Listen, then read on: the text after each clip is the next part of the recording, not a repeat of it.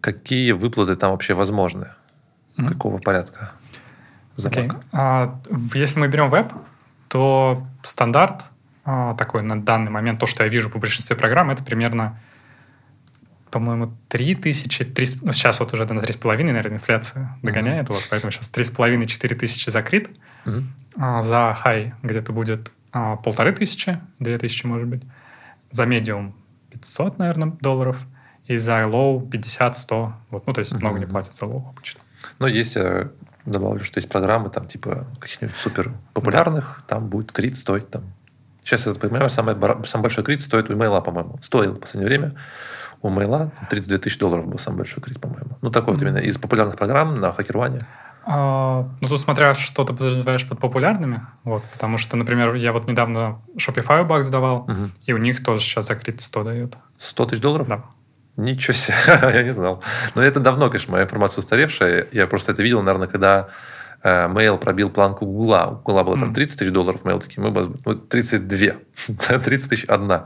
Вот, 30 тысяч один доллар. Ну, вот что-то такое. 100 тысяч, ничего себе. Это на хакерване? Да, да, это вот Офигеть, Ничего себе. Окей, а вот в, если не в вебе? А если мы смотрим блокчейн-проекты, то сейчас максимальный баунти это 10 лямов. Да, это я слышал. Плак-плак.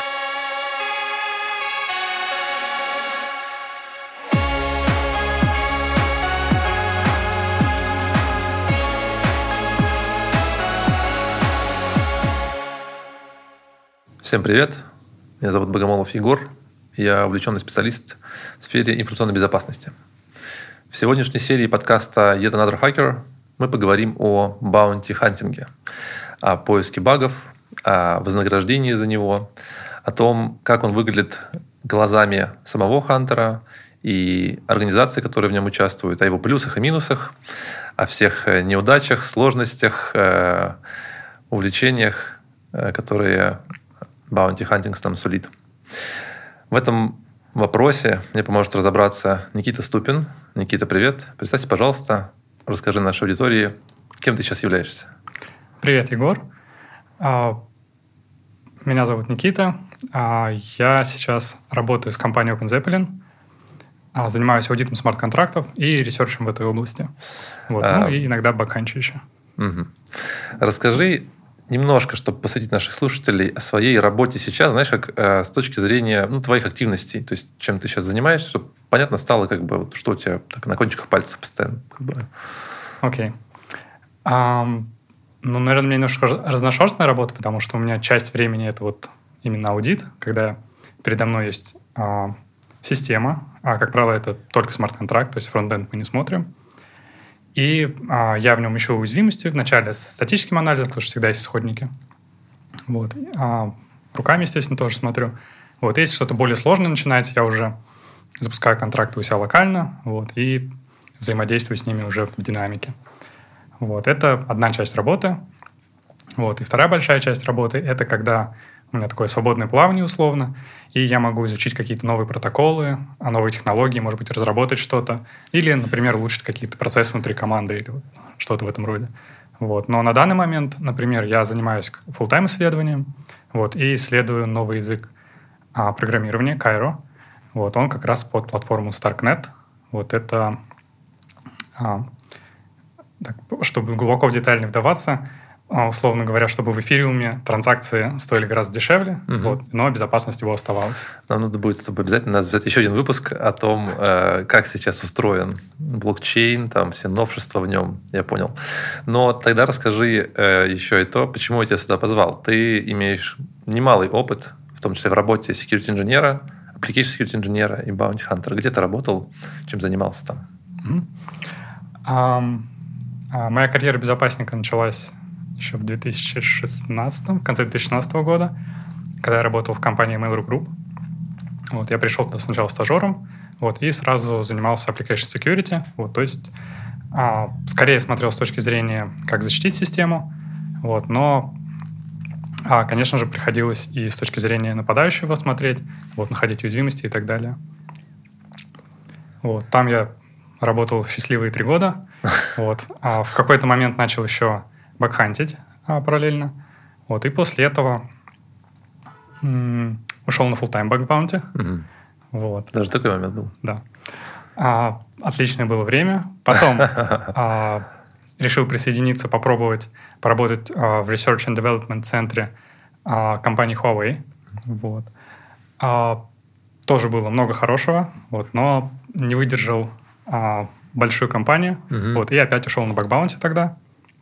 Вот, ну а потом а, в какой-то момент определенные, а, как сказать, а, переоценил немножко то, что я делаю, Мгм. вот, и решил присоединиться к команде уже более осознанно. Вот, но так как я на тот момент заинтересовался блокчейн-технологиями и так далее, вот, то решил, что можно в эту сторону смотреть. Мгм, мгм. Прикольно. Спасибо большое, что рассказал нам. Давай, э, коли мы сегодня говорим о бакбаунте, э, мы об этом говорим потому, что это стало крайне популярным в ИБ-сфере в России именно сегодня.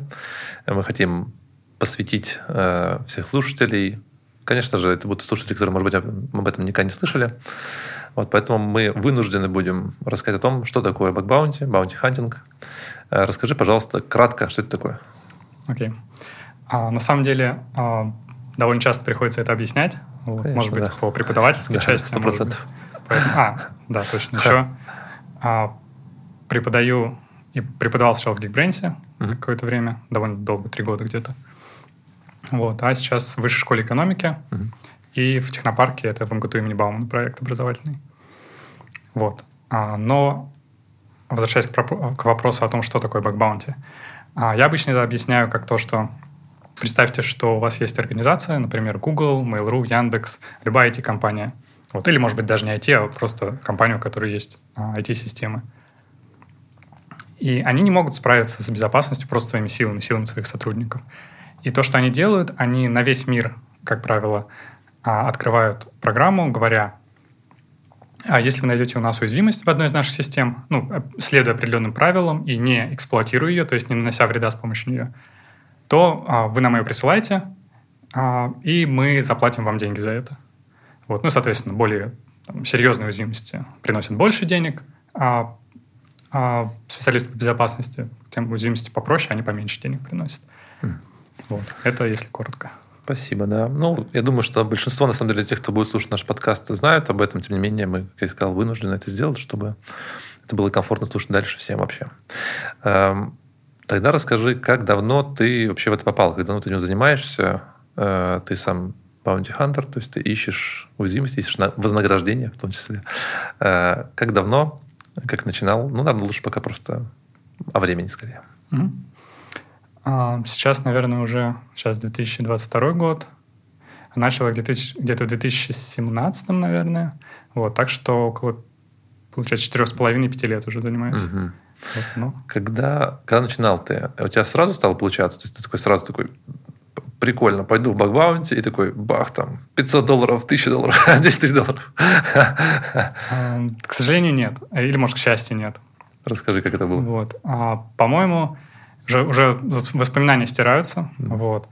А, но сначала я познакомился с бакбаунти с точки зрения application security инженера, то есть скорее того, кто принимает баги и потом дальше их обрабатывает, придумывает, как пофиксить, как исправить, как а, это объяснить разработчикам, как потом все проследить, чтобы это было сделано, проверить и уже ответить а, бакхантеру.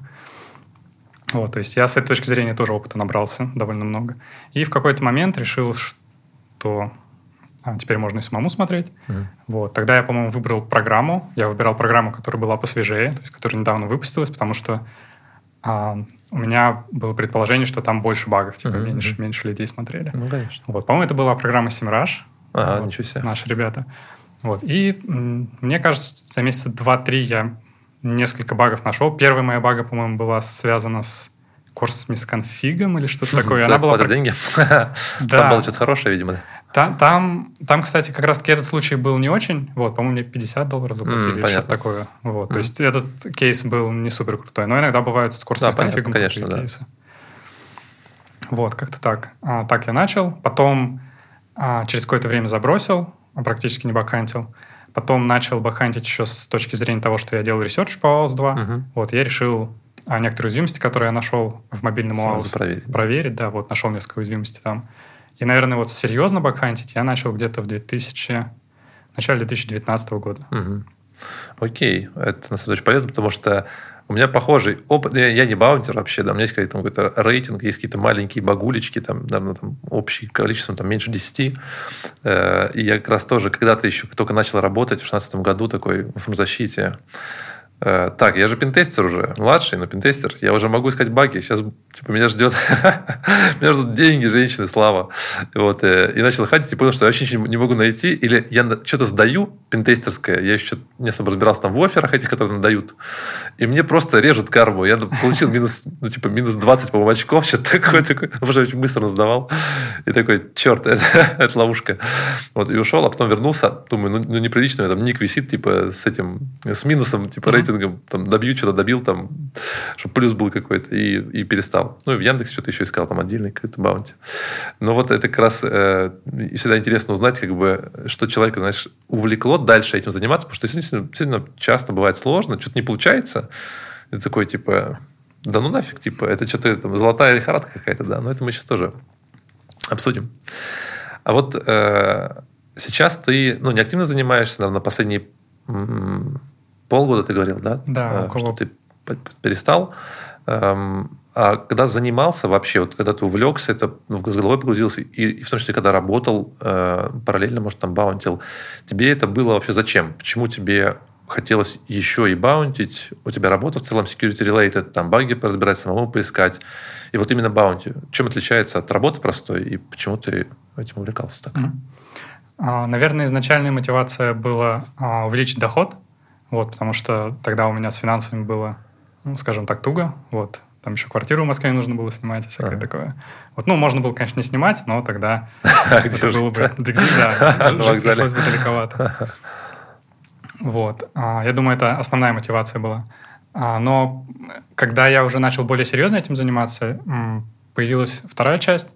Вот то, что прикольно, что а, можно самому придумать, что делать, вот, и как-то реализовывать этот проект. Mm-hmm. Вот если он видишь, что не идет, а, либо, может быть, там не стоит инвестировать в это время, можно забросить и начать какой-то другой проект. То есть mm-hmm. такая, типа, больше уровень свободы. Да, определенно. Больше. Можно выбрать, что ты хочешь искать, что не хочешь искать, да. и не искать его, например. Да. И э, это как раз-таки вот эта ответственность, а, то, что ты на себя берешь ответственность за то, что ты придумываешь, что ты потом исполняешь, она, мне кажется, очень хорошо прокачивает скиллы еще. Угу. Вот профессионал, в профессиональном ну, плане. Ну да, ты полно времени, ты никуда не торопишься вообще. Это, конечно, абсолютно другой подход, нежели там пентестерский или какой-то там такой, где за работу платят деньги, то есть за время, соответственно. А вот, кстати, по время. Эм, чтобы какой-то успех вообще иметь, ну, нужно понимать, что нужно много времени на это тратить, или нужно, можно мало времени на это тратить, как ты думаешь? А, очень ситуативно. Угу. Вот. Если а, вы только начинаете а, в целом информационную безопасность изучать, или только начинаете бэкхантить, может быть, вы, например, пентестером 10 лет были, угу. и потом решили, вот сейчас я хочу бэкхантить, то тогда, мне кажется, нужно приличное количество времени каждую неделю инвестировать. Вот. И тут, мне кажется, вопрос именно в том, что это нужно делать регулярно. Угу. Вот, возвращаться к этому. Почему вот, так? Почему так? Мне кажется, что Иначе просто нет можно просто забросить и ничего не делать. Потому что редко бывает такое, ну, по крайней мере, у меня, на моем опыте, что вот садишься и сразу находишь Да, да, то есть нужно это в долгую как бы, да, накапливать, так сказать. Вот, когда уже есть опыт, а, и в особенности, когда есть автоматизация, то можно буквально, не знаю, 4 часа в неделю а, на это выделять и все равно какие-то баги находить, uh что-то сдавать. Вот. Но даже с автоматизацией на это все равно нужно время, чтобы вот репорт грамотно написать. Даже с шаблонами репортов все да, равно да. нужно время. Забавно. Хорошее замечание, потому что очень многие действительно думают, что можно просто залетел, вообще там с голой попой, так сказать, и начал сразу срывать сливки. Но... А на деле, конечно, опыт там, наверное, сильную такую роль свою вносит, именно опыт. То есть насмотренность, понимание, что искать стоит, что не стоит искать, да? Да, это тоже.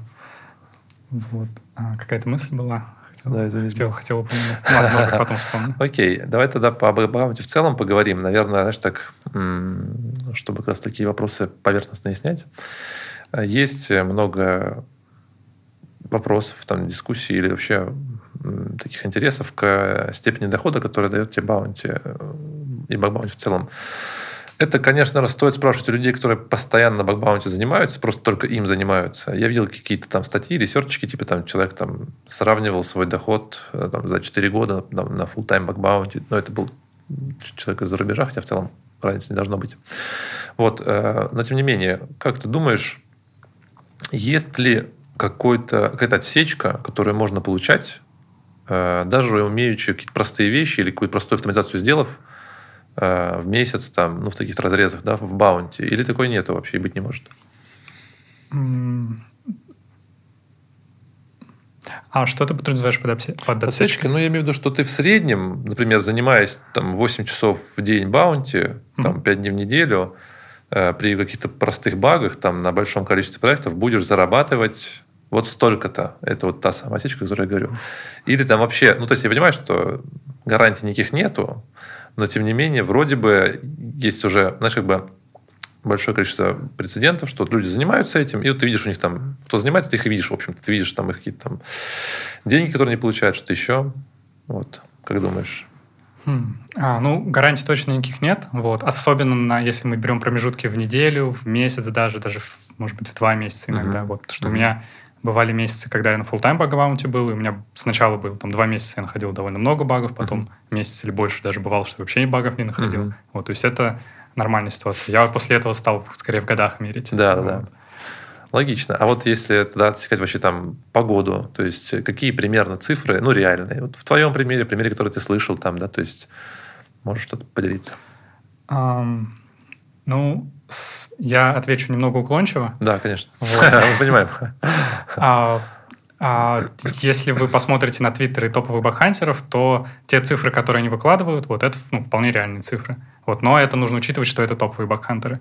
И там, условно, если вы а, там сред, средненький бакхантер, вот, или, может быть, там, может, как я, вот, то тогда просто делите это там, на 10, может быть, на 5, вот, и в, в России все равно это очень хорошие деньги.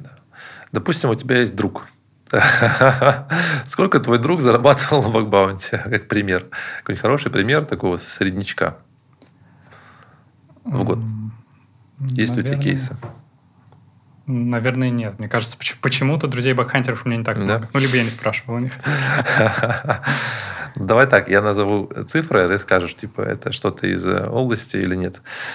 Я знаю примеры, и ты скажешь, это типа супер крутой пример, может быть, или обычный. Uh-huh. Есть примеры э, коллег моих, знакомых моих, э, знакомых моих знакомых, знакомых друзей, кто либо на full time бакбаунти занимается, либо много этому посвящает времени. И есть кейсы, когда человек заработал за полгода 500 тысяч долларов. Есть кейсы, когда человек за год, не будучи пинтестером, вообще заработал 600 тысяч долларов на бакбаунте.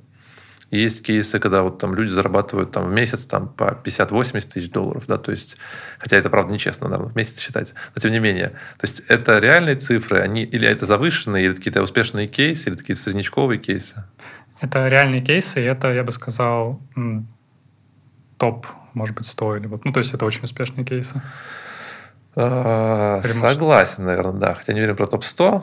Вот, э, да, есть как раз знакомый, который например, завалидировал, так сказать, аккаунт. Э, по-моему, он не был в топ-100. Но вот есть эти ребята, которые прям, э, прям видно, прям можно было посчитать. Человек там просто бахает. Там, Тут очень, очень важно еще, как то, то посчитать. То есть это можно считать по а, очкам, а, которые да, хакер да, на, накидывает. Вот. И они не всегда коллерируют, коллерируют с баунти. То есть можно условно на программе, за которую за критикалы платят 20, 30, 50 тысяч, на ней постоянно хантить, и у тебя будет рейтинг 2000, а, баб, баб, да, баб, а денег много. И можно, а, например, хантить на программах, которые по 2000 за крит платят. Вот. Угу. Денег, ой, багов, репутации, может быть, будет много, но денег гораздо меньше, чем те, кто там да, три баги в год сдают, но. Назрывают куши. Или там одну багу, но в Web3. И там 10 миллионов долларов баунти. Окей. Э, расскажи о том, с какими площадками ты работал. Работал ли с какими-то другими, кроме площадки HackerOne? Ну, HackerOne, естественно, с этого я начал. Backcrowd. В наше время Immunify. Вот в предыдущем году еще работал. Это по блокчейн-технологиям как раз надо специализируется на них. И если такие, а, если считать за площадки баг программы Яндекса, Гугла, uh-huh, uh-huh. вот, то тоже с ними uh-huh, работал. И вот, ну, я бы да, поспрашивал, а знаешь, эм, которые привлекают, э, в смысле, многих, да, то есть это вот Бакраут, там, Хакерван, ну, в смысле, просто на все программы всех баунтеров привлекают. Э, чем отличается там, как-то, знаешь, Бакраут тот же самый от э, Хакервана, например? Есть какие-то важное замечание или нет вообще? Наверное, по моему опыту, по крайней мере, на хакерване как будто бы триаж команда работает лучше в начале, вот, то есть они больше багов понимают, особенно если нестандартный баг, они хорошо понимают, в чем суть, вот, и не задают много вопросов потом. Или задают, но быстро отвечают. Uh-huh. На баккрауде очень любят, ну, по крайней мере, мой такой опыт был. А, если не понимают баг, просто ставить NA, и потом нужно идти в саппорт. Да, но зато, если ты идешь в саппорт, они очень хорошо потом разбираются с этим uh-huh. довольно быстро. Вот в uh-huh. HackerOne я пробовал, по-моему, один раз mediation делать, и у меня uh-huh. вот был неудачный опыт, потому что mediation у них это, по сути, когда а, просто через какой-то другой канал связи компании падает письмо, которое ты сам пишешь, угу. и это же письмо падает в HackerOne. Вот. А что дальше происходит, непонятно. Угу. Эм, а каких-нибудь других слышал? Типа там Синака, там чего-то еще, может быть, там думал о них? Я слышал про Синак. Вот. Я даже пробовал туда а, как сказать, попасть. Попасть. Там, собеседование, да. Да, там, там собеседование, тест, вот, но я не прошел тогда. Не прошел. А потом второй раз а, я пробовал. Но они сказали, у нас типа достаточно хакеров, мы, mm, мы тебе серьезно? сами напишем. Да. Дают вообще. Вот. Да. Ну, я такой, типа, окей. Я думал, там, типа, знаешь, просто... Ну, у меня вот есть несколько друзей, да, кто там заходил, я там тоже тестики эти порешивал, ну, так, чуть для себя. Mm-hmm. Мне казалось, они просто именно для валидации. Просто делают что-то, любой попадет, mm-hmm. просто нужно провалидировать. А ты говоришь, типа, прям что-то новенькое.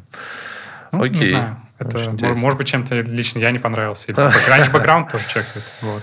Ну, ты вроде... Нет, не Black Hat. Окей. Расскажи о системе выплат э, вот, аудитории. Да? То есть я знаю более-менее вроде ее, но расскажи, как она строится, там, как она выглядит. А ты имеешь в виду как ранжирование по критичности или как процесс? Да, да, скорее, знаешь, вот критичность баги, ну, тут ты, знаешь, как бы с нуля, да, то есть э, выплата э, идет от критичности баги. Окей, это первое утверждение. Второе, как критичность считается? Какие выплаты бывают вообще? Как их выплачивают? Хм. А, критичность считается очень субъективно. Uh-huh. Вот, то есть а, не, а, тут по-разному делают. А, например, в Mail.ru у нас а, какое-то время было так, что мы за определенный класс багов, то есть если баг попадает в класс, например, blind XSS, мы платим, вот там есть конкретная расценка, мы столько платим. И неважно, какой импакт дальше потом будет. То есть можно с, ней, с ее помощью там порты посканить, или можно, не знаю, RCE потом получить. Вот. А, в любом случае выплата будет одна и та же. Uh-huh. Вот. Есть компании, например, GitHub, которые прям очень-очень скрупулезно смотрят, а, какой импакт будет потом, вот, uh-huh. прям разбираются сами и а, в зависимости от этого уже представляют критичность. Есть компании, которые по CVSS скорингу а, выставляют критичность, и это, наверное, мой самый нелюбимый кейс, потому что по CVSS а, у тебя либо... Либо ноль, либо все. Да, да. Вот, я прям одну программу вот из-за этого, наверное, дропнул. Ну, не только из-за этого, но... Я тоже ненавижу CSS. Это знают все мои друзья. Да, окей, хорошо. Э, скоринг считается именно так, то есть это скорее не скоринг, а уровень опасности, критичности, да, уязвимости. Какие выплаты там вообще возможны? Какого порядка? Okay. А, если мы берем веб, то стандарт а, такой на данный момент, то, что я вижу по большинстве программ, это примерно по-моему, 3 тысячи, 3, ну, сейчас вот уже на 3,5, наверное, инфляция догоняет, mm-hmm. вот, поэтому сейчас 3,5-4 тысячи закрыт. Mm-hmm. А, за хай где-то будет а, полторы тысячи, две тысячи, может быть. За medium 500, наверное, долларов. И за low 50-100. Вот, ну, то есть много не платят за low обычно. Ну, есть, добавлю, что есть программы, там, типа, каких-нибудь супер популярных, да. там будет крит стоить, там, Сейчас я понимаю, самый, самый большой крит стоит у Мейла, по-моему. Стоил в последнее время у Мейла 32 тысячи долларов был самый большой крит, по-моему. Ну, такой mm-hmm. вот именно из популярных программ на HackerOne. А, ну, тут смотря, что ты подразумеваешь под популярными. Вот, потому что, например, я вот недавно Shopify баг сдавал, угу. и у них тоже сейчас за кредит 100 дают. 100 тысяч долларов? Да. Ничего себе, я не знал. Но это давно, конечно, моя информация устаревшая. Я просто это видел, наверное, когда э, Mail пробил планку Гугла. У Гугла было там 30 тысяч долларов, Mail такие, мы ну, 32. 30 тысяч одна. Вот, 30 тысяч один доллар. Ну, вот что-то такое. 100 тысяч, ничего себе. Это на хакерване? Да, да, это вот Офигеть, Ничего себе. Окей, а вот в, если не в вебе? А если мы смотрим блокчейн-проекты, то сейчас максимальный баунти это 10 лямов. Да, это я слышал. Плак, плак. Но, а, да, это, наверное, максимум. Вот, еще есть такие площадки, я бы сказал, серые, типа Zerodium, uh-huh. вот, ZDI. А, там в основном ценят бинарные баги. Uh-huh. Вот, и, но там миллион два, по-моему, за И если вот вы сможете... Ну, понятно, да. Просто зная номер телефона, получить РЦЕ на телефоне этого человека. Да, понятно. Это прям... Это уже про кибероружие, что-то такое.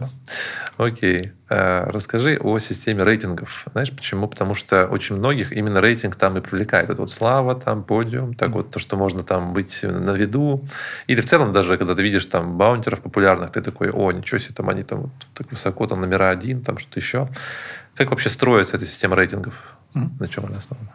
А, в основном а, там выдают очки за, ну, прибавляют очки за то, что валидный репорт присылаешь, и гораздо больше очков прибавляют, когда выплаты а, происходят. Mm-hmm. Вот. И чем более критичная бага, то есть если м, сумма, которую тебе выплатили, попадает а, условно там в топ 5% в этой программе, то mm-hmm. там условно плюс 50 репутации будет. Mm-hmm. Если, в, если попадает в, в топ 20%, а сумма выплаты, то это будет там плюс 25 очков. Mm-hmm. Вот. Ну, соответственно, чем меньше сумма выплаты, тем меньше очков. То есть там дважды выплачивают, э, дают э, да. рейтинг. Да. Первый раз за баг, за критичность бага просто. Да, то есть, а потом уже за выплату. Угу. А, за баг дают фиксированный. То есть, а, плюс 7, фикс... по-моему, да? да, да такое? 7. Все, я понял. Вот. Минусуют обычно только если прям что-то спамить. Вот. Сейчас даже а, компаниям на самом деле самим невыгодно а, делать что-то, чтобы у хакеров минусовался рейтинг, потому что а, так уж культурно у нас людей завелось, uh-huh. что мы как-то к этому привязаны и очень болезненно переживаем, uh-huh. когда циферка у нас в минус. Падает в минус. Падает да. в минус, да. Вот. Поэтому в HackerOne в какой-то момент даже отменил вот за информатив раньше, по-моему, репутация менялась. Да, Сейчас да. он не влияет вообще на репутацию. Вот э, я как раз тебе там за кулисами рассказывал когда-то в 2016 году или, или здесь, да, типа, что я там, ну, тут тоже сказал, да, что я побежал Э, баунти, сразу ничего не получилось. И у меня как раз там как раз был кейс, что мне просто, я насдавал пентестерских багов, типа там вот тут раскрытие, тут что-то еще, там реализацию показываете, там так лучше не делать. И мне сразу такие пуф-пуф-пуф, минус 20 очков, как бы. Я такой, о, спасибо, видимо, я еще не дорос до представления о том, что такое баг-баунти.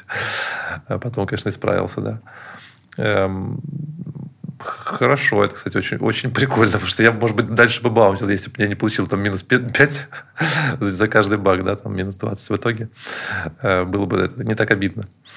Окей. Э, есть еще в Баунти такая система, система грантов. Э, она есть везде, не везде. Вот расскажи о ней. Ты в ней участвовал сам или нет? Ух.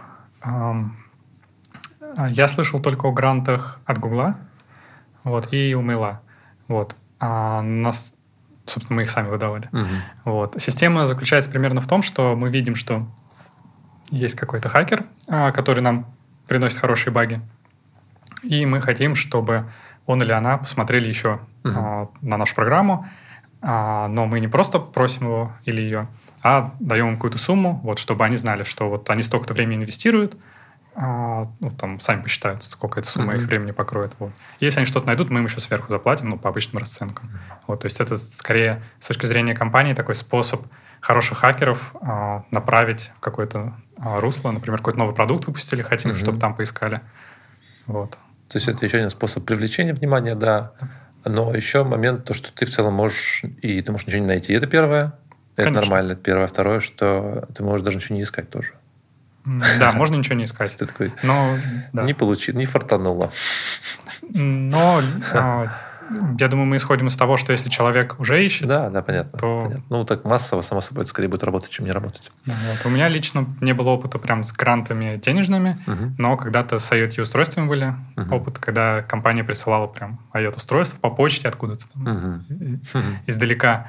Вот. И говорили, вот, типа, мы тебе новое устройство присылаем, можешь поискать в этом баге. И оставить его себе. Ну, конечно. Круто. Кто, кто потом рутованные устройства с закладками брать Давайте перепродадим его, да, кому-нибудь.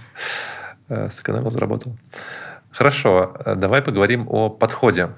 О подходе Bounty Hunter. На самом деле, э, я, будучи, конечно, в прошлом, да, там, может быть, сейчас, конечно, немножко пентестером, понимаю, что подход разный, но вот интересно будет сначала просто даже подход баунтера собрать, может быть, где-то там подискутировать о нем.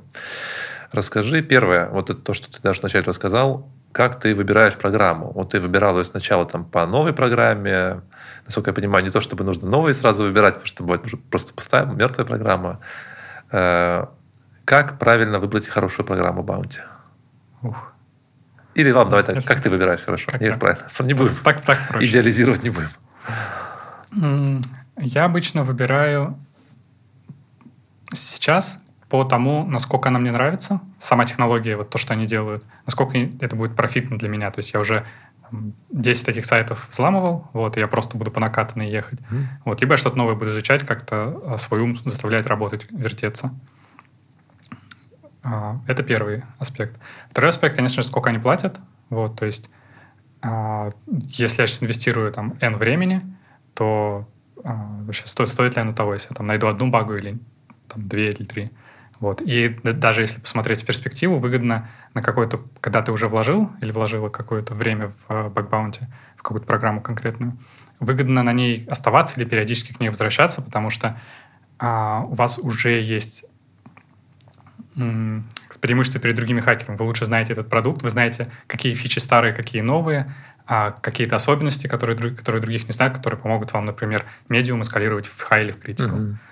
Вот. Так что лучше, если вот вы выбираете программу именно чтобы руками на ней хантить, вот, и регулярно, то лучше выбирать сразу какую-то куда вы захотите возвращаться. Угу. Вот. Ну, Чтобы как с финансовой, на, так... на будущее с ней вообще подольше да, поработать. Да, это окупается. Что-то еще может быть? Вот, а так, наверное, нет. Наверное, это два основных параметра. То есть твой интерес к технологиям, которые ты там будешь смотреть, и как бы мотивация, в том числе денежная, которая там даст тебе.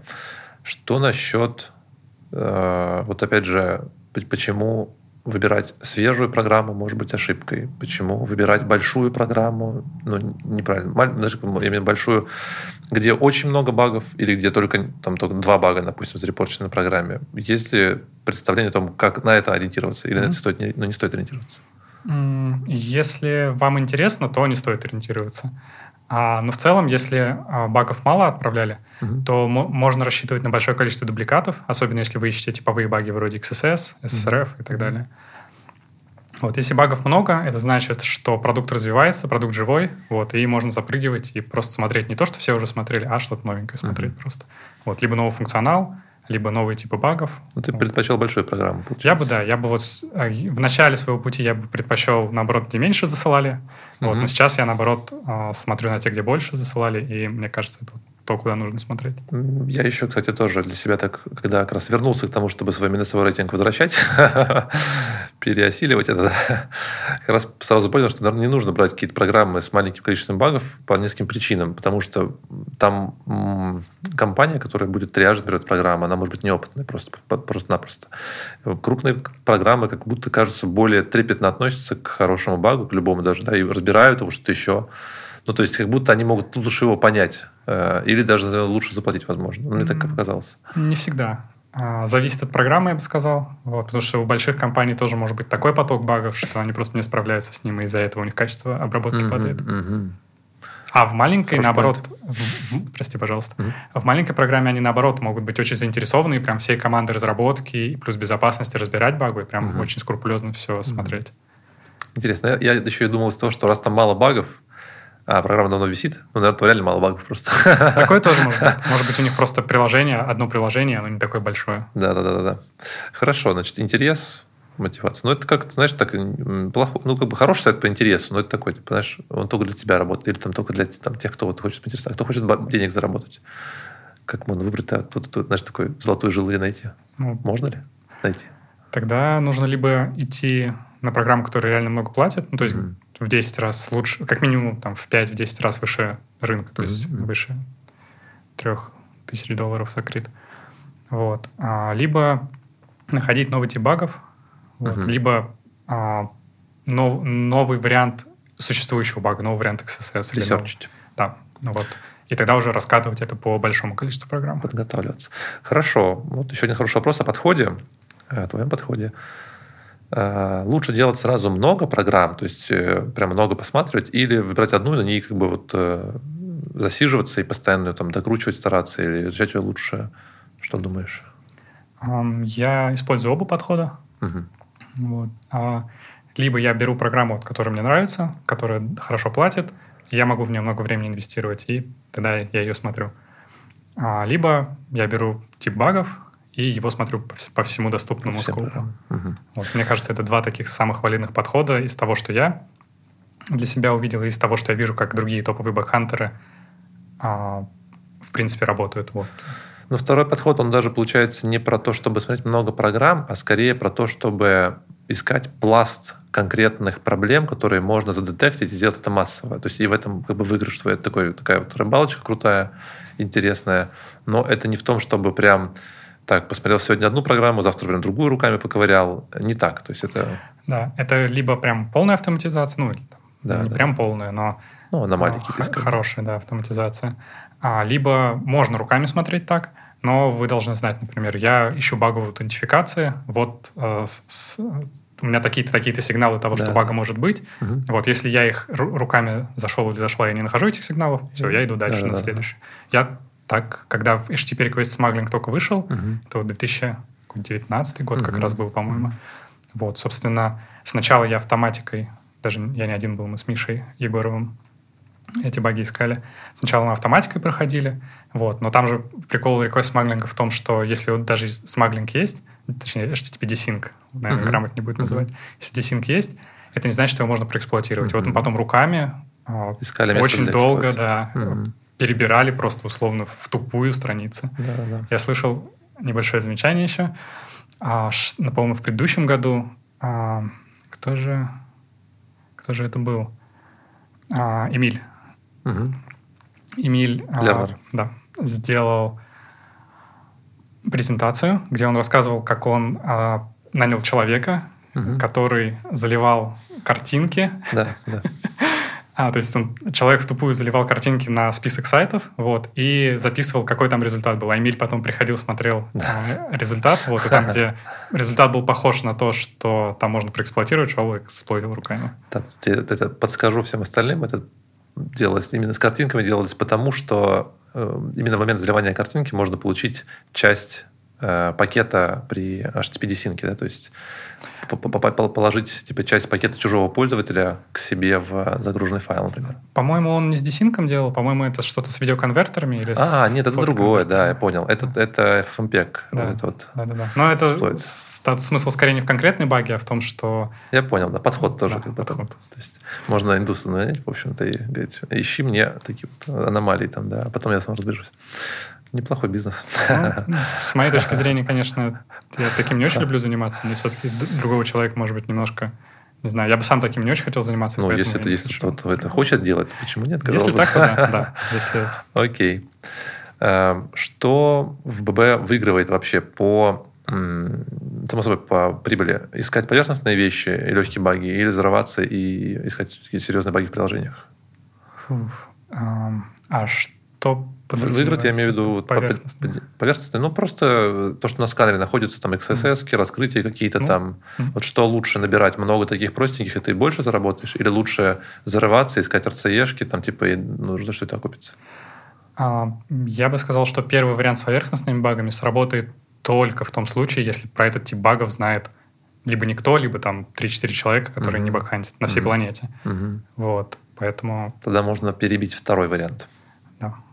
А так второй вариант выигрывает. То есть Конечно, нужно да. брать импактом. Я не уверен, что сейчас хоть что-то можно найти, ну, кроме там, может быть, пары багов в несколько месяцев, угу. вот если поискать поверхностные баги. Угу. Даже так. Да. Потому что Это... много бахантеров, много тех, кто автоматизирует, особенно сейчас, когда вся эта сфера очень быстро двигается вперед, когда есть open source, open source инструменты вроде Nuclei, по-моему, да, называется. Да, да. Вот, и полно open source шаблонов. И как только выходит, например, какая-то CVE или еще что-то, сразу пишут под него шаблон и сразу да. прогоняют по всем bug bounty программам. Все так, да. Nuclei особенно рекомендуем всем тем, кто любит быстро найти какой-нибудь простой баг. Окей. Э, много ли можно собрать на одном OSINT е? Вот есть, э, знаешь, такое предположение, что некоторые баунтеры вообще выезжают на том, что хорошо осинтят, находят какие-то раскрытия, находят какие-то сервисы страшные, старые, которые мало кто нашел, э, потому что скоп типа там wildcard. там, не знаю, mail.ru, и в этом wildcard может быть там все что угодно, и какой-то там старый забытый сервис. И вот именно в том, что ты ты его нашел конкретно, ты и выигрываешь. Вот это реально роляет? Или тоже там все, все нашли уже, это вообще там об этом можно не думать? А, это работает. Вот. Не в моем случае, я немножко не на этом специализируюсь, mm-hmm. но я видел багхантеров, когда я в мейле был, которые что-то похожее находили. Вот. И Мне кажется, это не только уникальная у Mail ситуация, а для любой wildcard программы, mm-hmm. которая ну, так, не узко смотрит на баги, а широко и а, любит а, критичные, но даже если это out of scope. А как много спецов, кто вот на, именно на OSINT, в OSINT упарывается, а не в research е? Mm. Хороший вопрос. Я, я не знаю. Знаешь, я просто знаю, вот есть на, на Hamsec, да, по-моему. Угу. Вот, по-моему, он как раз на Синте больше, я так видел, по стримам его, по тулам его. Да, но он на Синте выезжал в 2016 или когда еще там году, когда все угу. только это начиналось, угу. вот, и никто еще, ну, этого ничего не было в open source, да, да. то есть тогда игра была совсем другая. Угу. А он, кстати, сейчас э, тоже баунтит, там, не знаешь? На Хамсек? А, я не знаю, вот, но не уверен, потому что он видеоканал ведет, он ну, конференции да. организует. Да, Мне да, кажется, у него сейчас в другую и образованием занимается, мне кажется, mm-hmm. у него в другую сторону сместился фокус. Окей, мы, ты уже опередил мой следующий вопрос, но тем не менее, я, вопрос звучит так, насколько важен тулинг. Я бы тогда спросил, понятно, что важен. Типа он вообще выигрывает, мы так поняли, в целом тулинг. Да? Не всегда. Нет. Если искать баги в одном конкретном приложении, например, сказать, я буду искать уязвимости на GitHub, угу. вот, то можно без инструментов, ну, может быть, с базовым инструментом типа Burp, да. вот, находить довольно много багов. Я Burp вот... тоже, как бы, это же модульная история. Может, кто-то напихал там, знаешь, okay. Burp без плагинов. Без плагинов даже. То есть так. Я больше скажу даже, когда я а, серьезно начал заниматься баунтями, я как раз выбрал GitHub в качестве основной цели. Угу я находил баги, в принципе, без бёрпа. То есть uh-huh. я свои кастомные инструменты писал, вот, а, потому что я взаимодействовал с API с их. Uh-huh. А вот Burp, он хорош, когда у тебя есть frontend backend, ты там перехватываешь. А с API с их ты имеешь в виду просто с API тестил? То есть ты находил баги чего, логики или что? Да, это в основном баги авторизации uh-huh. были. Uh-huh. Вот. А, у них же просто Я понял, да. сделано так, что у них есть API отдельно для разработчиков. То есть uh-huh. а, они сами не в нее ходят, когда с веб-интерфейса идут, uh-huh. а это прям вот отдельный uh-huh. пласт. да который Burp ом. Там у них GraphQL? Оба есть. Есть а. и REST, это старые, но они все еще поддерживают и улучшают. Uh-huh. И вот GraphQL они года три назад выпустили. Около То есть тулы, да, не решают в каком-то конкретном кейсе, ну а вот если смотреть на, знаешь, так, масштаб возможностей с тулингом и без тулинга, то есть если мы говорим, опять же, о денежном импакте, это таком, ну, то есть э, таком value денежном, да, э, то опять же, там, tool ами ты можешь заработать сильно больше всегда. То есть, если ты, вот опять же, взял какую-то там хорошую багу, ну, research, понятно, да, и сделал tool под него, вот эта автоматизация, она как раз решает, наверное, больше, чем возможность найти в каком-то одном сервисе. Или нет тоже такого? Не, я, я бы с этим не согласился uh-huh. скорее. Вот, потому что, например, а, наверняка все знают Алекс Чапман, багхантер, uh-huh. вот из UK, а, по-моему, uh-huh. из Великобритании. Вот он не автоматизирует вообще, он смотрит только руками, он очень крутые баги, очень критичные, я за uh-huh. него находил, ему много за них платили. Вот. Но он, ну, возможно, кастомные тулы писал, uh-huh. конкретно, может быть, там, чтобы докеры проверять или что-то такое. Вот. Но мне кажется, это не, то, не те тулы, про которые ты говоришь. Uh-huh. Да, да. Прикольно, хорошая такая полезная информация, которая многим может, мне кажется, разрушить это представление такое о том, что вот нужно просто туловаться, и ты там будешь все сразу сливать, снимать, снимать сливки. Еще один пример такого бакхантера, не помню, по-моему, из Германии парень. Он ищет, он реверсит бинари, вот, он на этом специализируется очень сильно. Ищет RCE-шки, LFI, вот такое все. Угу. А, кстати, вот э, про, про это, мне кажется, даже нет вопроса, про баунти в десктопных приложениях, в бинарях. Я что-то не часто его видел на хакерване том же самом. Это, да, это скорее экзотика, uh-huh. вот, но такое бывает. Вот, и сейчас, мне кажется, больше такого, потому что многие приложения, они на электроне написаны. Uh-huh. Вот, ну, это, конечно, не прям бинарь. Да. Вот, это скорее JavaScript. Да, но так, если в копилку того, что а, десктопных приложений становится больше, uh-huh. именно из-за этого, как раз из-за того, что электрон это тот же самый браузер, и можно практически без изменений веб перетащить в него и сделать десктопное приложение, как Slack делает, как Discord ну, да. и много кто. Много ли у тебя tool ов, то есть собственных, которые ты делал там под, ну, либо под research, либо под, знаешь, ты скорее не под research, а под массовые вещи, то есть вот типа там вот просто чтобы на каждую программу зайти и сразу tool ов на запускать, чтобы что-то там собрать, ну, что еще. Ты сам много делал их или как? Таких не было. У меня есть инструменты, которые я использую под тип багов, вот, и которые, вот, например, один из них у меня до сих пор работает, я его до сих пор улучшаю, угу. вот, и репорчу баги. Это про какой тип багов? Ух, а в GitHub Actions. То есть это, ага, это, это су- супер экзотика. Я понял. Вот. А, А так, наверное, у меня такого суперсета никогда не было. В основном Бергом пользовался, а в какой-то момент даже и перестал пользоваться, потому mm-hmm. что там на блокчейн, например, программа Ну, тут понятно, да, да, да. То есть э, для себя там сборщиков, там, как, не знаю, молотил каких-то даже не писал особо. То есть просто юзал туда mm-hmm. популярные. Когда начинал, э, пробовал так делать, mm-hmm. потому что, ну, это, наверное, если посмотреть, чему учат, когда ну, в таком открытом интернете, если вы хотите бэкхантить, то делайте вот это, вот это, вот да, это. Это в основном именно вот про разведку, набрать доменов, да, там да, что-то да. искать. Вот. Я такое пробовал, да, но у меня это особым успехом не увенчалось. Угу, Окей, интересно. А, у тебя сформировалась какая-нибудь методология того, как а, браться за новый скоп? Например, вот ты такой, типа, вот интересно что-то новое взять, не приложение, а скоп, например. То есть ты уже выработал в себе как раз подход, типа, который ты постоянно юзаешь, или ты так вот, типа, знаешь, романтично подходишь к этому, типа, я пойду сюда, посмотрю туда, там, не буду это делать специально, не буду прагматично к этому относиться. А, ну, наверное, я упомянул сначала, что около полугода или больше я вот прям на какой-то программе конкретно не смотрел, то есть у меня автоматизация работает. Вот. Но если я беру какую-то программу, либо это аудит в рамках работы с OpenZeppelin, либо это какая-то бакбаунти программа, то я сначала стараюсь максимум инфы впитать про то, как это работает, как это внутри устроено. Вот. А, и параллельно иногда я, конечно, посматриваю, если у меня какая-то идея появляется, тестирую ее, uh-huh. идея, как можно это взломать или что-то может пойти не так. Uh-huh. Вот. Но по большей части я, я стараюсь стараюсь отстраняться от того, чтобы что-то пытаться взломать. Я скорее изучаю, набираюсь да, опыта. Да. Вот. И потом уже либо беру каждый тип багов. И вот, например, сегодня я смотрю айдоры и смотрю только айдоры. Угу. Вот, потом следующий тип багов и только его. Вот. Ну и, в, и чередую это, конечно же, с тем, что просто пытаюсь придумать что-то, да, что даже на бизнес-логику. Да. Угу.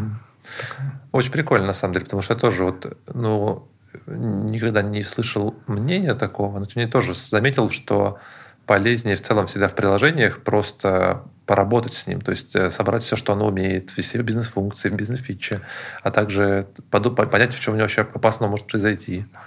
А мне этого очень не хватало, когда я только начинал. Угу. Вот у меня было мало опыта понимания того, как приложения написаны, что происходит после того, как я там запрос в него отправляю да. и так далее.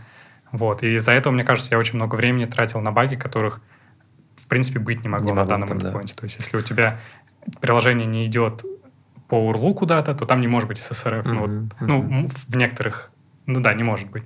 Вот, можно условно сказать, что, например, FFmpeg тоже как бы не создан для того, чтобы по URL ходить, mm-hmm. там SSRF были. Mm-hmm. Вот, но это опять же из-за плагинов, которые должны ходить куда-то по, да, по URL.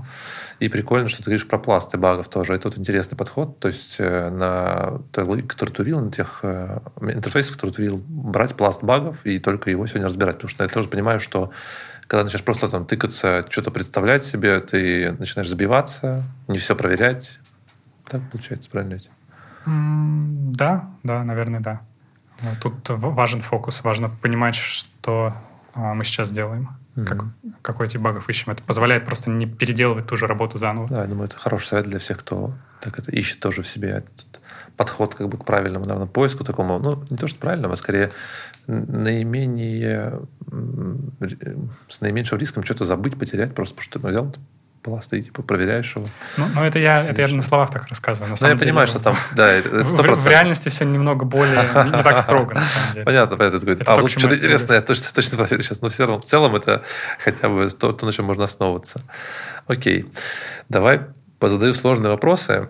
Э, правда, часть вопросов тут, допустим, там о работе, там, в том числе в пентесте, ты пентестером как таковым, ну, ну, напрямую не работал, но, может быть, касался этого процесса, тем не менее, может быть, ты сможешь ответить, а может, мы поразгоняем вместе с тобой. Э, вопрос звучит так, он, на самом деле, такой популярный весьма. Правда ли, что успешный баунти-хантер не равен хорошему пентестеру? То есть, это вообще разные навыки, и хороший bounty hunter не равен хорошему пентестеру, а хороший пентестер не равен хорошему bounty hunter у. Что думаешь?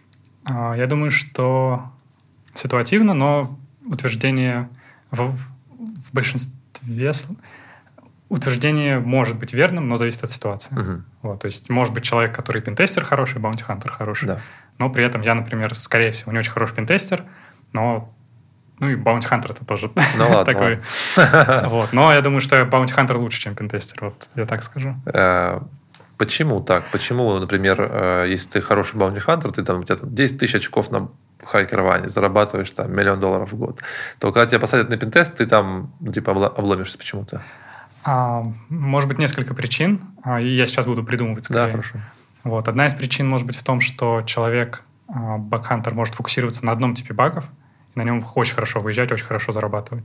Вот в пентесте, как правило, такое вряд ли получится. Вот. Второе, пентест — это более широкое. А, они больше в инфраструктуру идут.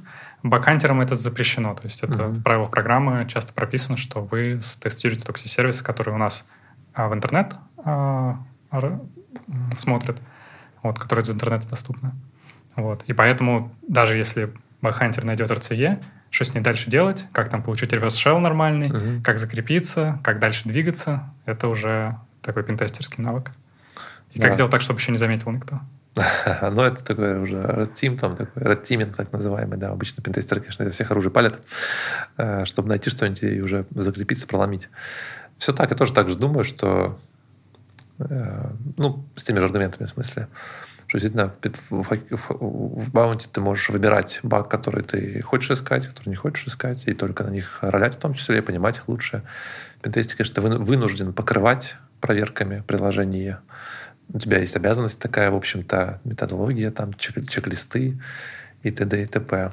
А вот почему пентестер не может стать баунти-хантером теперь, казалось бы, если пентестер покрывает чек-листы, там делает, находит баги. Почему пентестер, когда приходит э, в баунти, он сходу, ну, я уверен, что сходу обламывается в какой части? В части того, что он начинает те же пентестерские баги искать, и а, их там нет почему-то. А почему так? А, я думаю, что, во-первых, перед тем, как запускать баунти, обычно проводят несколько пентестов, аудитов, а, и, возможно, даже есть своя security команда чаще mm-hmm. всего. Поэтому какие-то простые баги точно а, уже убрали, ну, зафиксили. Вот. А еще, наверное, разница в подходе. Бакхантеры обычно с программой проводят дол много времени, uh-huh. пентестерам конкретное время выделяют. Yeah. Вот. И, может быть, пентестер не привык или не привыкла просто так долго сидеть на, на одной программе. Да, я думаю, это действительно тоже, я вот, кстати, наверное, это не формализовал раньше, но это так. Э, из-за того, что ты привыкаешь э, не тратить много времени, ты не не, не делаешь этого подхода в духе поразбираюсь я, как тут вообще в целом все выглядит. Посижу-ка день-два, посмотрю. Вот ты такой, типа, так, все, нужно баги искать. Сразу сканеры запустил, всех попушек запалил такой, там, сейчас я еще пойду посмотрю, поразбираюсь. Но, тем не менее, да, я тоже стараюсь как бы и коллег своих всех натренировать на то, чтобы как раз именно про бизнес и пак думать. Это дает, мне кажется, лучшее понимание того, где что вообще искать, и что там будет, и что там не будет. Mm-hmm. Окей, еще сложный вопрос. Э, там, на самом деле, один из них мы уже обсудили. Это про отличия в подходе. Да, то есть, но мы уже проговорили это, наверное. Пойдем дальше. Э, что думаешь о будущем российского бакбаунти? Вот есть Hacker э, целом мы здесь сегодня, в том числе тоже, потому что хакерона больше нет э, в российском, да, то есть сегменте. Э, есть какие-то другие платформы, есть э, десяток, наверное, крупных компаний, которые Bounty применяли, которые этим пользуются активно. Есть ли представление у тебя, как бы через какие этапы это пройдет? То есть, может быть, у тебя сформированы знаешь, этапы даже развития в целом тусовки ребят, кто Бакбаунти делает именно в России, на российских площадках. Или, может быть, организации, которые их там поднимают сейчас тоже какие этапы их ждут. И вот, ну, если нет, то, конечно, то нету, но вдруг что-то там у тебя как представление сформулировалось. Mm. Я об этом, честно говоря, глубоко не думал. Ну, конечно. Наверное, то, что мы поговорили а, с тобой сегодня, а, мне много инсайтов дало, кстати, вот, потому что ты смотришь на это больше с точки зрения бизнеса, как это все работает внутри с точки зрения процессов. Вот. И мне кажется, проблемы, которые ты поднял, в том числе о том, что в России хакеров не так много, которые бэкбаунтят, в смысле, вот это тоже очень большая проблема. Они не смогут просто все программы хорошо покрыть. Вот. Еще а, у меня есть подозрение, что а, российские компании не захотят платить столько же, сколько платят а, зарубежные. Вот. И это будет дополнительной демотивацией. Типа, зачем мне идти тратить время, много времени, если это не окупится. Вот. Ну, я себя там пентестером был. Видел ли ты программу за еду? Такой не видел, но... Я видел. Вот это то, что нас ждет. Да, да, даже если просто по расценкам Яндекса посмотреть. А у него сейчас, по-моему, хорошие цены. Они, они, они подняли недавно, да, но они все еще, по-моему, это 2000 за критикал долларов, в смысле, или что такое. Mm-hmm. Ну, смотря какой курс вы берете, конечно, тоже зависит. Вот. Но когда я последний раз смотрел, по-моему, около того был, 2 или 3. Вот. Но, с другой стороны, не скоп большой, то есть можно на этом выезжать. Да, я знаю так, что там прям нормально с, тоже собирают, потому что в целом большой скоп, не так много из зарубежа. Ну, из зарубежа никто не смотрит его, во-первых. Все смотрят только из России и Яндекса, по сути. Mm-hmm. Ну, наверное, может, есть, но она, она просто же, она, она же не опубликована в мир, как Hacker One, да, то есть никто не видит вот так прям на витрине большой, да, поэтому кто приходит, на то знают, да. Мне кажется, там, само собой, все русские сидят, как бы ребята, и так это расчесывают ее. И да, и нет, потому я бы сказал, что э, я думаю, большинство русских, mm-hmm. но есть э, целые проекты, которые собирают э, Bug Bounty Vulnerability Disclosure программы, э, которые без платформы. Mm-hmm. Вот. Э, пользуясь случаем, прорекламирую как раз это, собственно, то, про что я говорю. Э, называется disclosure.io, по-моему. Что это такое, расскажи. Э, по сути, э, ребята у них есть несколько проектов, но они за то, чтобы disclose багов проходил более гладко. То есть, например, ты находишь багу в каком-то сервисе, и ты не знаешь, как вообще до них достучаться, куда им... Есть ли у них email, mm-hmm. на который нужно отправить, есть ли у них страницы и так далее. Вот. А смысл изначально этого проекта в том, что ты заходишь на страницу, и ты понимаешь, куда сдать сразу быстро. То есть там есть список программ, список их контактов, платят ли они, не платят и так далее. Mm-hmm. Вот. Но туда не заносят программы, которые на, бакпа, на платформах Понятно, находятся, да. типа HackerOne и Background, потому что их и так легко можно найти. Вот, там скорее такие, которые без платформы. Их очень много. А disclose.io на чем тогда зарабатывает, если оно и так показывает? Просто а, вот... Они не зарабатывают. Ага, это такая non-profit. Я понял, да. Вот эта инициатива... Кстати, эта инициатива, насколько я понимаю, от а, сетевого баккрауда. Угу. Вот, и от ребят из баккрауда. Угу. Интересно. По крайней мере, ну, они, они там отвечают, они менеджеры ее. Очень интересно. Я об этом раньше не слышал. Я что-то слышал вот. про какие-то кооперативы объединения там по баунти, но если мало могу себе представить, мне кажется, там кто находит, тот находит. Он там не будет в кооперативе сидеть. Тем не менее. Бывают люди, которые в команды объединяются. Ну, это я понимаю, просто чисто вдвоем там потестить. А вот ну, там что-то был, был какой-то там прям бизнес-модель какая-то, когда там чувак выкупал баги, что-то такое. Хм, интересно. Да, но я не, не разобрался до конца в, там, логике, экономике. Хорошо. Э, вот на самом деле к российскому бакбаунти мы и предстанем дальше. То есть э, и поговорим о проблемах в целом ББ, которые есть, для того, чтобы их так вот сформулировать, там, понять вообще весомость этих проблем. Там, да, может, они и не супер важные, а может, очень важные. Э, потому что, мне кажется, этот, э, это предприятие в целом, которое сейчас так набирает обороты в российском сегменте информационной безопасности, оно наверное, они тоже знают, там, не знаю, какой части, мне будет крайне интересно потом узнать, как бы, что они об этом думают. И поэтому мы сейчас поперечисляем, там, позадаем вопросы о том, какие проблемы ситуации возникают вообще в бэкбаунте для хантера. С точки зрения хантера. Может быть, с точки зрения организации тоже, ну, там, насколько нас хватит вообще, да. Эм, тут вопрос такой, наверное, глобальный изначально. Почему не заниматься только бакбаунти? Вот ты занимался full-time бакбаунти, да? Почему ну, дальше не продолжать заниматься вообще? Потому что вроде, вроде бы там большие цифры, Э, какие-то рейтинги, какие-то приглашалки есть, э, там какое-то окружение появляется, которое там что-то подталкивает, понимает, э, помогает. Вот почему нет? Тут, опять же, индивидуально все. А если для вас важен социальный аспект, то в бакбаунте его практически нет. Можно себе создать а, круг бакхантеров, с которыми вы будете хантить. Вот это очень сильно помогает. Угу. В том числе, когда вы ничего не находите, не угу. так плохо себя чувствуешь, потому что хотя бы с друзьями увиделся. Угу. По крайней мере, в моем случае так работает. Вот. Не всем это подходит с точки зрения того, что нужно самостоятельно время организовывать. Mm-hmm. Вот. Я, конечно, ну, для меня это немножко удивительно, но я разговаривал с людьми, которые так говорят, что мне лучше, когда вот мне рассказывают, типа, что, что можно сделать, да, я пойду сделаю. Вот. А, ну, то есть это тоже индивидуально. А дальше это очень стрессово, если вы не находите багов, и у вас, например, может быть в запасе не очень много денег, ну, либо вы uh-huh. просто об этом как-то, может быть, думаете, даже если у вас достаточно денег, вы все равно нервничаете из-за этого, это довольно большой стресс. Вот. А, а так в целом плюсов довольно много. Вот, так что тут, ну, тут скорее, да, индивидуально, какие у кого ценности. Чего ты перестал? Сначала потому, что решил попробовать а, с друзьями пресерчить угу. вот, в компании. А потом, а, потому что я уже пришел к выводу в какой-то момент, что а, допустим, финансовая сторона для меня не так уже важна. Uh-huh. Вот, потому что ну, там мне не нужны какие-то горы денег. Uh-huh. Вот. А, но для меня важно делать что-то, что приносит пользу другим людям. Вот. И когда я один, для меня сделать какой-то глобальный большой проект ну, неподъемно. То есть mm-hmm. один человек не может построить небоскреб условно. Ну, или там даже какие-то более простые вещи взять. Вот. И поэтому люди объединяются в группы. Вот. И поэтому я подумал, что объединиться а, с какой-то группой людей и делать проект вместе — это более продуктивная стратегия, потому что вы можете, во-первых, разделять обязанности, и каждый человек фокусируется на чем-то своем и гораздо глубже может да. в эту сферу а, уйти. И плюс вы можете друг друга поддерживать, когда один человек болеет, его могут подменить и так далее. Ну, ты вообще в целом говоришь про проекты какие-то такие вот, э, не про бэкграунд, а просто про проекты. Да, да, это ко, ко всему в, в целом относится. А, тут все понятно, конечно, что не поспоришь абсолютно. Получается, что в бакбаунте невозможно быть в группе вообще. Мне так кажется, нет?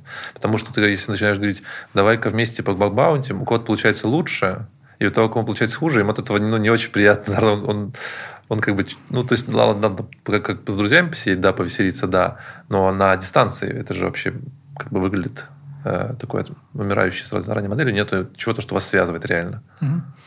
Тут можно по-разному к этому подходить. А, я бахантил вместе только офлайн, вот, а, и мы просто делили 50 на 50. Ну, и у меня лично никогда не было чувства, даже когда я не находил что-то, uh-huh. а другой человек находил, что типа, ой, там вот ничего, ничего не найдено, потому что в другой день бывало наоборот. Я находил, mm-hmm. а... Ну, это, знаешь, это если есть такое вообще, да, то есть, а может же не быть долго очень, да, ну, человека да. возникнут вопросы, во-первых, во-вторых, возникнут вопросы у того, кто это делает, он такой, зачем я для тех делаю, для кого-то я пойду сам, да, то есть, mm-hmm. могу поделать. Ну, здесь, да, ну, здесь, ну, здесь нужно прям, здесь высокий уровень доверия нужен, наверное, вот такого. Ну, тут все против тебя, в общем-то, тут ничего за тебя, как будто, мне кажется, знаешь. Не знаю, ну, я бы не сказал, что по Кому-то деньгам... нужно, да, именно такое общение. Нужно кому-то только это получается, только это вас будет держать. А по деньгам нормально выходит. То есть я бы не сказал, что там просадка какая-то uh-huh. есть. Но я бы даже сказал, может быть, больше получается. Uh-huh. Вот. И если грамотно распределить обязанности, потому что мы вместе бакантили, я бы сказал так, а, скорее для фана, вот, мы uh-huh. не распределяли обязанности. А если распределять обязанности, то это опять же та же работа в команде. Кто-то очень хорошо сфокусируется на синте и будет находить те самые уникальные домены, которые другие не находят. Кто-то сможет эти домены хорошо расковыривать. Угу. Вот, кто-то там какие-то экзотические баги сможет искать, опять же, на базе асинта. Угу. Вот, и То есть это очень... имеет место? Я думаю, да. И мне кажется, даже такие команды есть. Вот, а я вот что-то думал, что мне кажется, это как, мертв... как, как минимум а, Lynx, а, я не помню, я даже, даже не знаю, как его зовут. Угу. Вот. А, и он вот с ребятами а, может быть, я не знаю, на постоянке, на постоянке, но они сорганизовываются, uh-huh, хантят вместе. Uh-huh, uh-huh. Вот, так что такое тоже бывает. Интересно, да. Может быть, правда так и есть. Э, давай, мы потом проговорим про разные неприятные моменты в бэкбаунте, но сначала расскажи про самые неприятные моменты в bug bounty. Самые неприятные? Вот для тебя самые неприятные моменты в bug bounty. Что м. самое, самое убивающее твою мотивацию? Наверное, когда ты знаешь, что ты присылаешь critical, вот, и тебя закрывают как NA. Как NA. Просто прям. потому что, да, потому что бага очень экзотическая. А, в паблике информации очень мало про нее. Вот. И, типа ну, вот этот ну, э, request smuggling 19 года, типа. типа. Типа того, да. Вот. А, наверное, вот это самое обидное. Да? Ну, может быть, еще ну, да, наверное, вот это самое. ну, это вообще облом жесткий, конечно. Но, но Я согласен. Это, очевидно, потом это просто а, оспаривается довольно долго. Ну, вот, да, но да. у меня не было случаев, когда я там присылал крит, его не фиксили потом. Просто да. они потом понимали, как это. Ну, не фиксили, а они выплачивали. Потому что, не, мог, выплачивали. Выплачивали, потому да. что могут, может быть, знаешь, там... А что насчет вот... Э, мы нашли это в ходе внутренней проверки. Мы, это, это дубликат, там, mm, что еще. Я понимаю, что такое действительно может быть, и стараюсь к этому спокойно относиться. Ну, ага. то есть я бы не сказал, что я от, от радости прыгаю, когда такое ну, происходит. Вот. Но я просто, наверное, может быть, из-за того, что я изнутри весь этот процесс видел, понимаю, да, что действительно да. такие ситуации случаются. Поэтому я Возможно, да. Я знаю людей, которые просто сгорали вместе с, с пятой точкой. За такие вещи. Ну, а. это подход, опять же. Да. Ну, наверное, вот такого, что прям сильно не нравилось что-то, такого, наверное, нет. Потому что, когда делаешь, занимаешься этим там, условно, 3-4 года больше, да, то да, уже да. столько, столько разных ситуаций видишь, угу. и столько хорошего в большинстве случаев, угу. что вот, э, какие-то недостатки, ну, что случается. Пропускаешь меня. Ну, тоже так это, я бы сказал, это вопрос характера, да, сугубо. Понимать э, прагматично, что это ничего страшного, дальше будет только лучше. Окей. Были ли моменты, когда хотелось э, это бросить? Я не имею в виду, что типа вот, когда ты ушел, просто разменял на то, что ты хочешь другим заниматься, а вот ты в такой моменте там взялся это делать, такой ты делаешь, такой, блин, типа я вот все, типа я, не, я, я больше не могу, я больше не хочу. Наверное, да. Когда, когда? я э, на full тайм ушел в бакбаунте, угу. первые два месяца я вообще багов не находил. Угу. Вот, то есть я ушел с работы и не находил багов. А, и вот это было тяжеловато психологически. Вот. Но я не, по-моему, не было мысли, что вот я прекращу. Это было просто угу. тяжело, что типа вот я ничего не нахожу. Угу. Вот, а прекращать, наверное, я тогда не думал даже. Ну, короче, да, я понял. Это такой опять э, стоический характер, в общем-то, наверное. Окей. Okay. Э, может ли, допустим, ты берешь какую-то программу, ты там даже, может быть, баги задаешь, и вдруг с что-то происходит, что тебя расстраивает, и, ну, так, что ты больше не, не возвращаешься. Вот есть ли что-то, что как бы заставит тебя ее в бан-лист положить? Есть ли у тебя бан-лист программ? Есть. Я, наверное, не буду ну, называть, называть не, не стоит, само собой. Хотя, может, мы а. должны предостеречь наших коллег. Я думаю, после нескольких сабмитов люди сами поймут. Вот, но я, в общем, отвечу, в чем была проблема. Одна, одна программа... По-моему, они закрыли Critical и не заплатили. Но это было... Ну вот, я же сказал. Ты говоришь, нет таких кейсов. Out of scope, наверное. Ага. Вот. Я, я просто сделал вывод, что ну, зачем мне с ними работать, если я просто знаю, что это огромная компания, у них очень много денег, угу. и они типа вот так себя ведут, хотя другие компании, у которых гораздо меньше сотрудников, гораздо меньше денег, ведут себя совершенно иначе. Угу. Ну, типа, прям противоположно. Не, ну, такое нужно сказать, я думаю. Это вообще просто... Мы должны предостеречь, это что большая наживка какая-то. Те, те кто знает. Те... Ну ладно. Вот. И вторая, вторая, что меня расстроило и после чего я не стал искать, это вот как раз программа, когда она свичнулась на оценку уязвимости на CVSS-скоринге угу. и сделал шкалу оценки экспоненциальную. То есть в, в экспоненциально в плане выплат. То есть за low вы получаете супер мало, за medium вы получаете а, Тоже мало. супер мало, но чуть-чуть больше. За, за high вы получаете супер мало, но еще чуть-чуть больше, и ага. только за critical вы нормально получаете. Ага. После этого стало невозможно на них хандить, потому что под CVSS получить critical, ну, это нужно, да, должен быть реально... я понял. Прям, Красиво вообще сделать. Должна быть реально бомба бага. Вот. А ну, я понял. Они, видимо, перешли такие, мы будем сидеть под CVSS, но мы не хотим платить за странный хай, потому что CSS, на CSS можно настроить на багу ну, весьма несерьезную, хай поставить спокойно можно. Да. Ну, такое. Вот. Окей. Если я бы дал какой-то совет, наверное, багаунить программам, пока мы далеко не отошли, да, да. то если вы хотите удерживать хакеров, чтобы они какие-то интересные баги искали, то лучше делать более такую плавную шкалу выплат, то есть даже за low и за medium платите хорошо. Тогда вам будут, ну, тогда у Но хакеров это, будет искать. Это не плавно. Это типа, знаешь, типа, это сразу как бы с, с хаев начинать, можно сказать. Может быть. Я приведу пример uh, GitHub. Вот GitHub в, ну, в, моем понимании довольно хорошо uh, в свою систему выплат выстроили. Интересно. Но тут очень ситуативно. У них все-таки не такой большой продукт, в том плане, что у них нет звездочка скопов больших, угу. и они могут... Конкретно эти приложухи могут вникать в каждый баг. Вот, а, например, какой-нибудь Yahoo, где там, не знаю, сколько им ну, багов, да, да, 5-10 тысяч багов заслали. Там такой поток уязвимости, что ну, тяжелее будет Интересно. так вникать в каждый баг. Mail тоже, получается, там не сможет такое позволить, да? Да. Ну, по крайней мере, когда я тогда был, когда я в Mail еще был три года назад, получается, у нас точно не было ресурсов, чтобы в каждый баг прям очень глубоко вникать.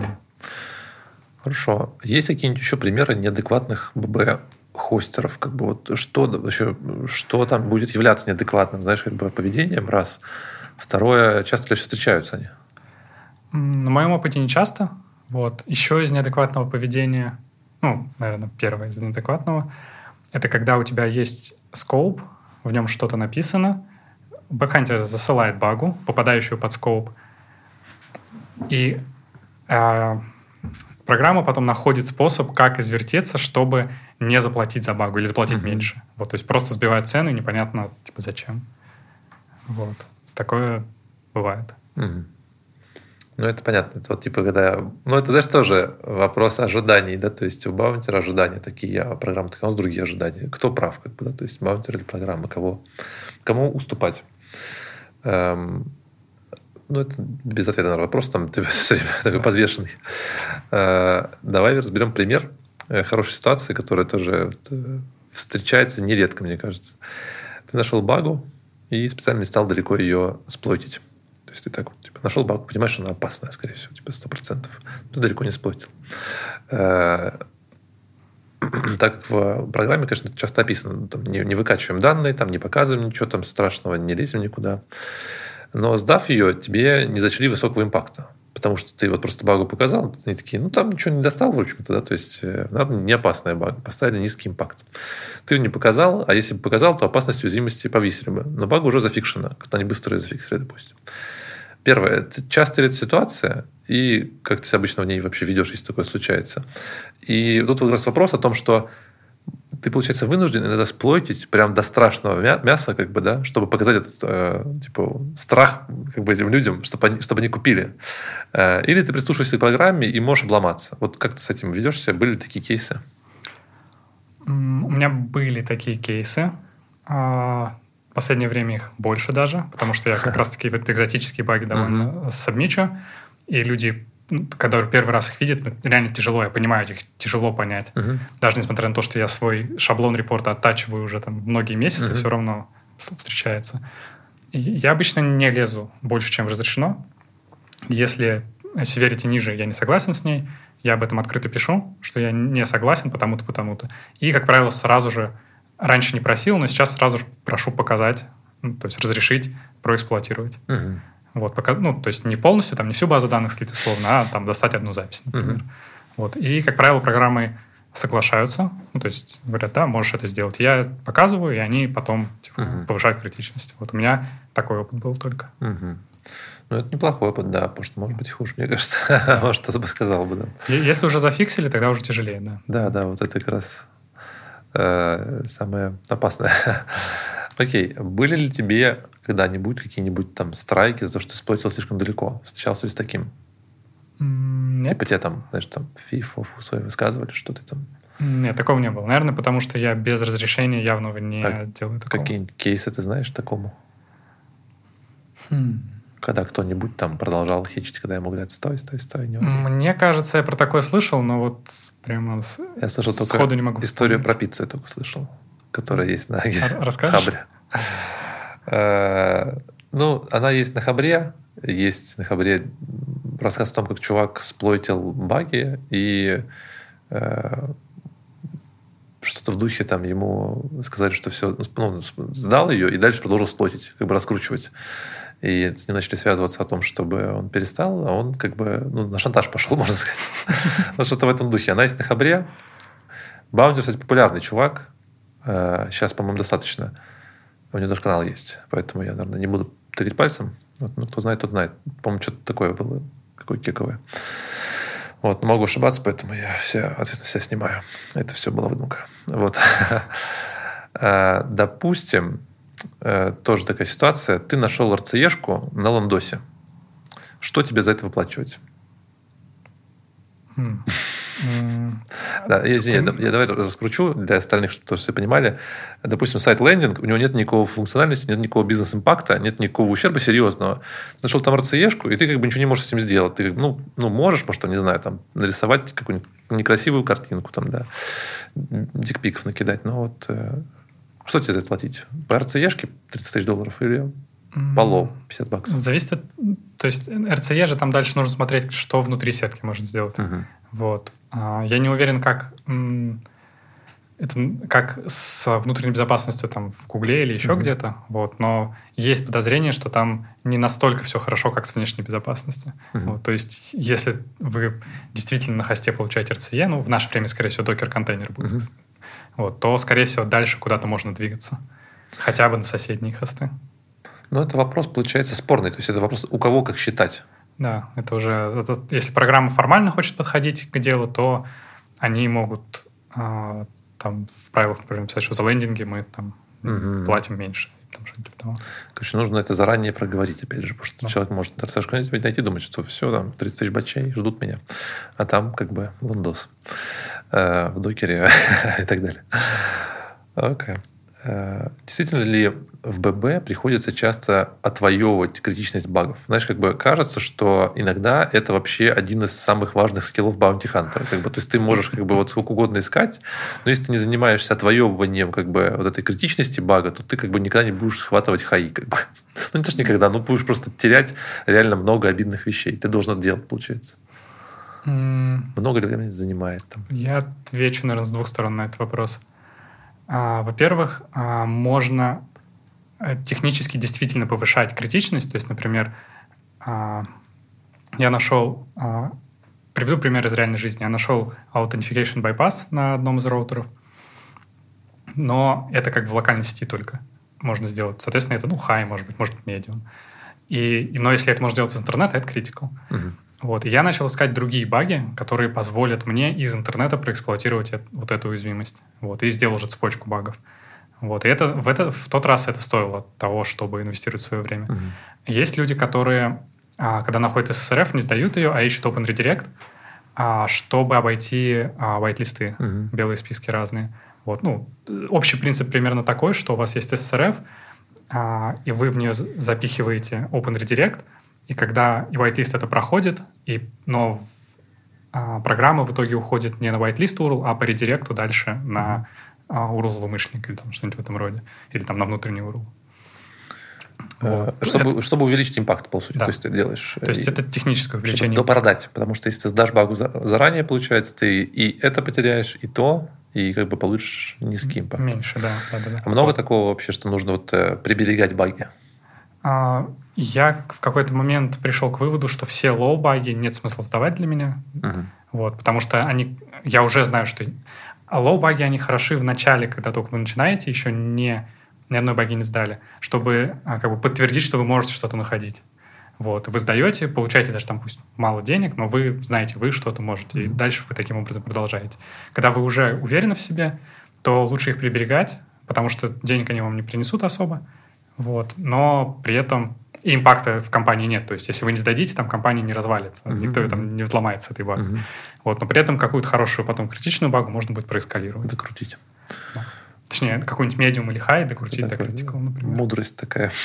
Да. Но при этом есть типы багов, которые очень тяжело связать. Например, какой-нибудь айдор, который дисклозит ну, там информацию, которую не айдишник никакой, ничего, mm-hmm. то есть которую, ну, это по, с опытом уже вы поймете, какую да. багу можно с чем связать, какую-то, не, какую нет. Вот, такую я сдать, сдаю сразу, потому mm-hmm. что, ну, зачем ждать, если я ни с чем не свяжу потом. Mm-hmm. Это прям это, э, мудрость старейшин. И второй э, аспект то, про тот же вопрос, что когда вы, условно, на словах доказываете, что бага критичнее, чем она есть, вот я таким, наверное, не занимался, вот, но правильно презентовать багу это тоже правильно. Это тоже ну, нужно, нужно уметь. Да, вот, потому что... Скилл важный. Да. Я когда-то хотел report... Мы находили DoS-баги вот, а, с Мишей как раз вместе. Mm-hmm. Вот, я когда-то хотел их как medium репортить, но Миша говорит, давай как хай зарепортим, вот, mm-hmm. посмотрим, что будет. Ну, типа, если программа не захочет платить, они просто меньше сделают. Ну, да. И они действительно заплатили как за хай, за ту же багу, которую раньше мы заслали как medium, угу. и они заплатили как за medium. Угу. То есть это интересно было, что та же самая программа. Значит, нужно сразу криты выставлять всегда на XSS. Ну, это скорее перебор. Э, это скорее перебор. Я тут речь больше про пограничную ситуацию. понял, да-да-да. Ну, хотя тоже, почему нет, если на массе. Так скорее уже серьезно перестанут воспринимать и могут начать э, спам ставить. А это не влияет на рейтинг, кстати? Вот э, там же сигнал есть еще, по-моему. Это влияет на него? Когда спам ставят, и на это, да, влияет. А если ты просто поставил критикал, тебя снизили? Это не, это никак просто. влияет. Окей. А, вот в связи с предыдущей дискуссией об доказывании, там, компетенции доказывания вообще, есть такая особенность, э, особенно в России, я уверен, она будет работать, это вот прям такой тонкий лед. Э, кажется, что важно знать лично оргов в Макбаунте, потому что тогда э, они будут лояльны, иногда они будут за лояльность твою в том числе выплачивать, ну, то есть э, на таких отношениях даже просто за знание тебя, там, как, на, чтобы ты там не, не знаю, чтобы ты не расстроился, или чтобы ты там никому не говорил, чтобы bug bounty платформу поменяли, там, тогда могут от тебя откупиться. Есть ли что-то подобное на ББ, встречал ли ты, может, знаешь, какие-то там примеры, вот, э, и вообще влияет ли это, как думаешь? Я не возьму смелости сказать, что это не влияет, Вот. Мне кажется, что в какой-то степени это влияет, в зависимости от конкретной программы, от конкретных людей. Но на своем опыте я с таким, наверное, не сталкивался. Мгм. Вот, я сталкивался с тем, что если ты вкладываешься в какую-то программу хорошую, ну, не хорошую, может быть, ко- которые людям, которые более серьезно подходят э, к своей bug bounty программе, чем в среднем по палате, тогда, если ты в них вкладываешь, то тебя уже действительно знают. А в случае с зарубежными компаниями на live hacking event ы могут приглашать, Мгм. А, гранты могут выдавать, например. Вот. То есть с этой точки зрения есть. Но это скорее как открытая конкуренция. Вот. То есть тут, например, когда мы в мейле работали, я не помню случая, чтобы мы вот... Мы знаем этого бакхантера. Да, были бакхантеры, которых мы знали. Мгм. Вот, например, Данил Челыкин, который сейчас, возможно, все еще работает в мейле. Он потом пришел в мейл, когда Мгм. А, работает на стороне безопасности. Сначала с точки зрения бакхантера разломался, потом Ага. пошел а, чинить, чинить все, что засылал. А, был, был, кстати, Дали ему эти же баги, сказали, вот разбирай. это, да, это, это смешно, звучит как шутка, но была такая бага, он мне показывал, где он сначала ее заслал, а потом с другого же аккаунта сам себе отвечал. Вот, Такое бывало, да. Вот. а, Но такого, что прям по-братски заплатить, такого Мгм. я не встречал. По-братски, да, сильно. Я, на самом деле, знаю кейсы, когда вот прям откупались явно. Э, Конечно, не будем их проговаривать. Тем не менее, мне, мне кажется, что в российском сегменте это будет еще более болюче, чем вообще обычно могло бы быть. К сожалению, да. Ну, это вот так, если в общем смотреть, то есть такое ощущение. Но я надеюсь, что такого не будет. То есть, ну, Да, Почему бы? У нас все предпосылки есть к тому, чтобы трансформировать свое мышление, меняться и действовать по-другому. надеяться. А, Тут есть вопрос тоже о том, участвовал ли ты в программах, создавал ли ты их, поддерживал. Ну, ты вот понятно, что участвовал прямо в мейловой программе, Мгм. ты там разгребал в том числе баги. Кстати, вопрос хороший. Э, Влиял ли ты как раз на Severity? То есть ты вот прям всем этим тоже занимался? Или ты просто вот там, как-то, знаешь, типа, другой интерфейс у тебя был, такой, да-да, нет-нет, там кому-то отдал, а дальше они там сами с баунтером общаются? Или ты был прям вот на, на острие?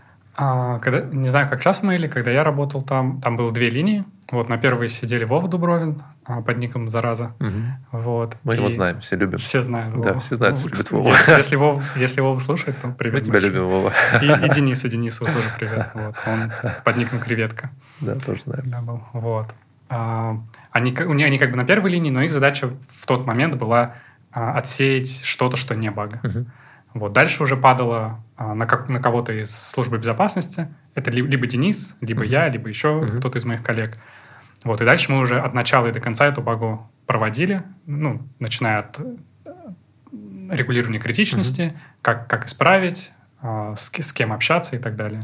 Вот. Но в итоге, в итоге у нас были еженедельные встречи, где мы собирались и в, а, в спорной ситуации, где критичность спорная, там мы обсуждали уже коллегиально. То есть я не помню такого, чтобы кто-то единолично решал, что заплатить больше или меньше. Мгм. Если вот, а в, а в какой-то момент мы просто пришли к тому, что у нас была сетка четкая, и вот, как я рассказывал, если blind SSRF, Мгм. вот формально blind SSRF, да, неважно какой импакт, все, платим столько. Мгм. Вот. Но это в- у этого были свои плюсы и минусы, у этого были свои предпосылки, почему мы так сделали. Не, ну в целом мне достаточно понятно для того, чтобы оставлять интерес к программе дальше, чтобы не вот это вот э, говорить людям, импакта нет, типа, до свидания. И он такой, типа, черт, больше никогда не вернусь, не обижался, например, да? Ну, А- тогда... Отчасти из-за этого. Вторая, ам, вторая проблема была, что нас было мало, а багов было много. Да, и нужно было разбирать, получается, импакт, анализировать его, да, точно, это же Мгм. сложная задача. Да, и чтобы вот просто экономить время и не расстраивать бэкхантеров, мы Мгм, мгм. в тот момент такое решение приняли. Интересно, да. Какие основные проблемы возникают у оргов ББ? Вот такие, знаешь, болячки вот это внутри оргов. Можешь сказать что-нибудь такое? Типовые какие-то вещи? Д- Долгое обсуждение а, пограничных багов спорных. Но это не, не болячки, скорее, да, просто это ин- интересно зачастую. Ну, конечно. Вот. А, Но это как одна из, один из челленджей, как типа оценивать баги. Ага. Вот. А, Иногда, если особенно ограниченный бюджет у вас, может быть трудно привлечь хакеров. Мгм. Вот если у вас бюджета очень много, просто повышайте цены, пока к вам не начнут приходить переносить баги, да. Вот. Какие-то основные сложности, может быть, того.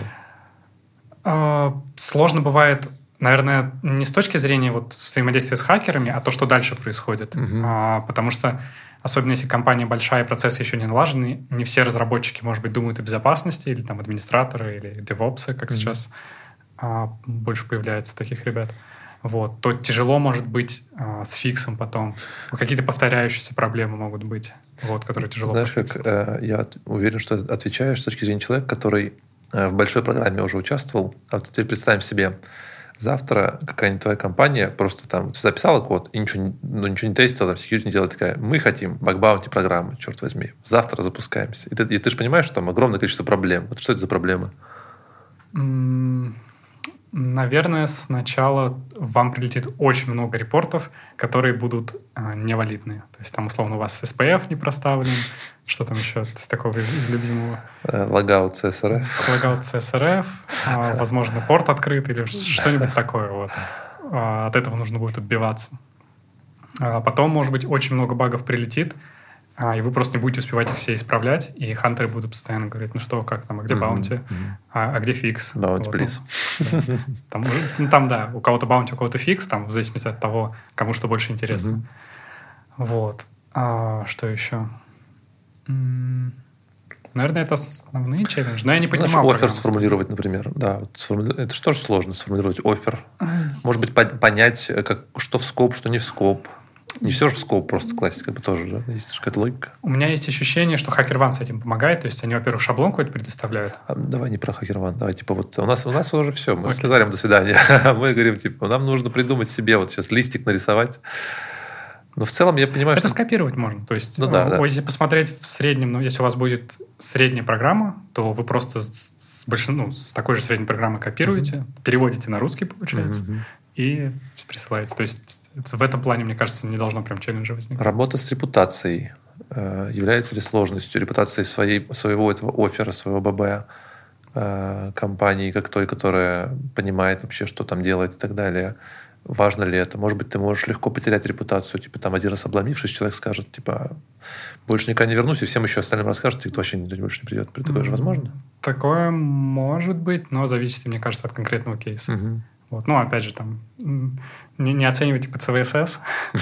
ну, или, или если оцениваете, то более... Скорее тут важно именно не CVSS, а вот эта экспоненциальная шкала выплат, когда а, за low, medium и high платят мало, а за крит платят так, много. Так лучше это, не делать, да. Это, да, это, это очень расстраивает, ну, по крайней мере, лично меня. Сто процентов. Это какая-то схема, чтобы просто всем стать high. Просто, ну, там, если это криты прилетают, в смысле.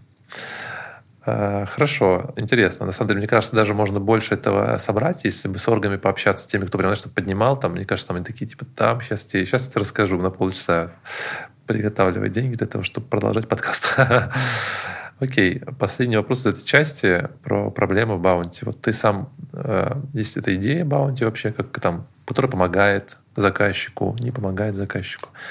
Э, на которые сейчас многие могут э, смотреть там среднечковый бизнес или там компании, что нужно вот завтра ее уже делать, которые, может, там пентест делают там, ну, дай бог, раз в год, да, или раз в два года. Э, эта идея, она всегда хороша? Или есть ее извращенные представления, она может быть как бы изуродованной и, на самом деле, быть отвратительной, как, как подход, например, там, который ты можешь пытаться провернуть?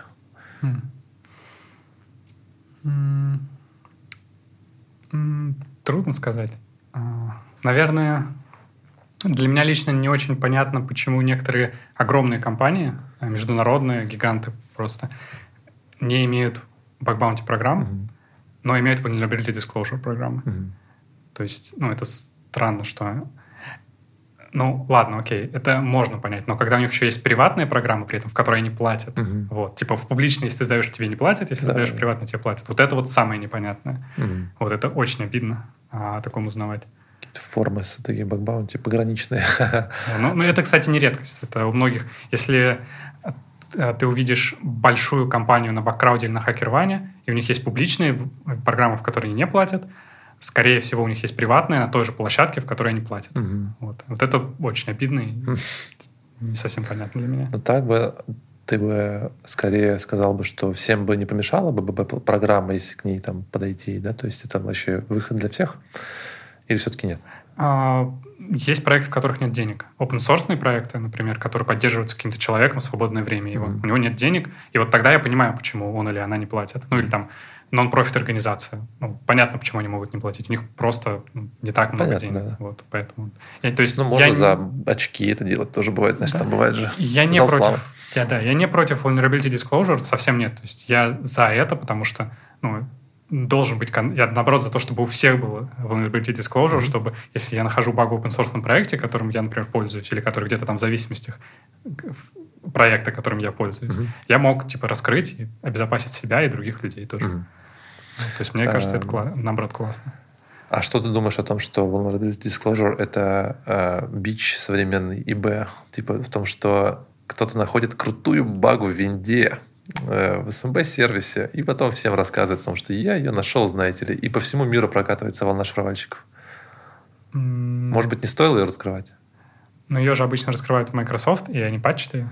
Ну, они же могут не рассказывать об этом вообще, сказать, что типа, ну, не рас... публично не говорить об этом вообще. Я думаю, что Патч. те, кто делают шифровальщики, а тем более те, кто, а, у кого есть много денег от mm-hmm. государства, они смотрят бинари, diff и бинарей, угу. вот, и им не особо там интересно, кто, кто там через полгода на Black про это расскажет. А вот если в целом, например, там, ну, скажем, сейчас бит, вот тоже хороший кейс сейчас в России с Bittrex. Bittrex э, не так давно начали появляться большое количество всяких RCS-шек в модуле его там и так далее. Ну, просто начали люди ресерчить, там один, второй, третий, как обычно бывает. Там, вот нашел RCS, думает, ну, там еще, наверное, есть, да? И там реально есть. Вот. И э, их много, и их находят люди там из э, ряда компаний.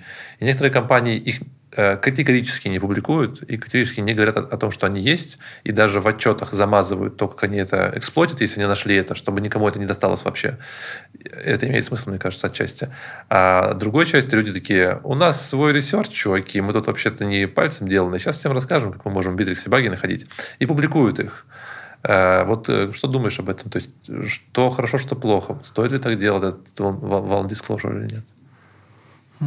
Я, наверное, за то, чтобы в целом код был open source, mm-hmm. вот, и баги, ну, когда бага все еще есть, чтобы ее в приватную, конечно, репортили, желательно еще дать время, а, чтобы все, кто хотел, обновились, только потом уже в паблик скидывать э. Все, кто хотел. вот как раз э, я тут, э, наверное, на другой стороне. Мы тут, знаешь, типа, э, я не за то, чтобы дискуссии развивать, просто иногда людям интересно, чтобы не, знаешь, не как все время так это в одном направлении кивать, как бы, а чтобы что-то создалось, какие-то разность мнений. Вот эту разность мнений создам специально. Bittrex, одна из самых популярных CMS-платформ в России – ей пользуется огромное количество, то есть там сотни тысяч, мне кажется, магазинов, э, которые, из которых безопасностью реально занимаются 5. Ладно, там, ну не 5, ну типа 5, ну не 5 процентов даже, ну 1 процент. И когда мы публикуем, рассказываем всем о том, что типа, чуваки, есть RCE-шка, вот вам сплойт, пок, мы крутые, мы его написали, это выглядит э, немножко неправильно, потому что ты же знаешь, что этим поком воспользуются мамкины хакеры, скрипт-кидисы, блетчеры для того, чтобы просто захечить те самые 99% магазинов и ломать их. Может быть, не стоило тогда это делать? Может, нужно было соблюдать этику?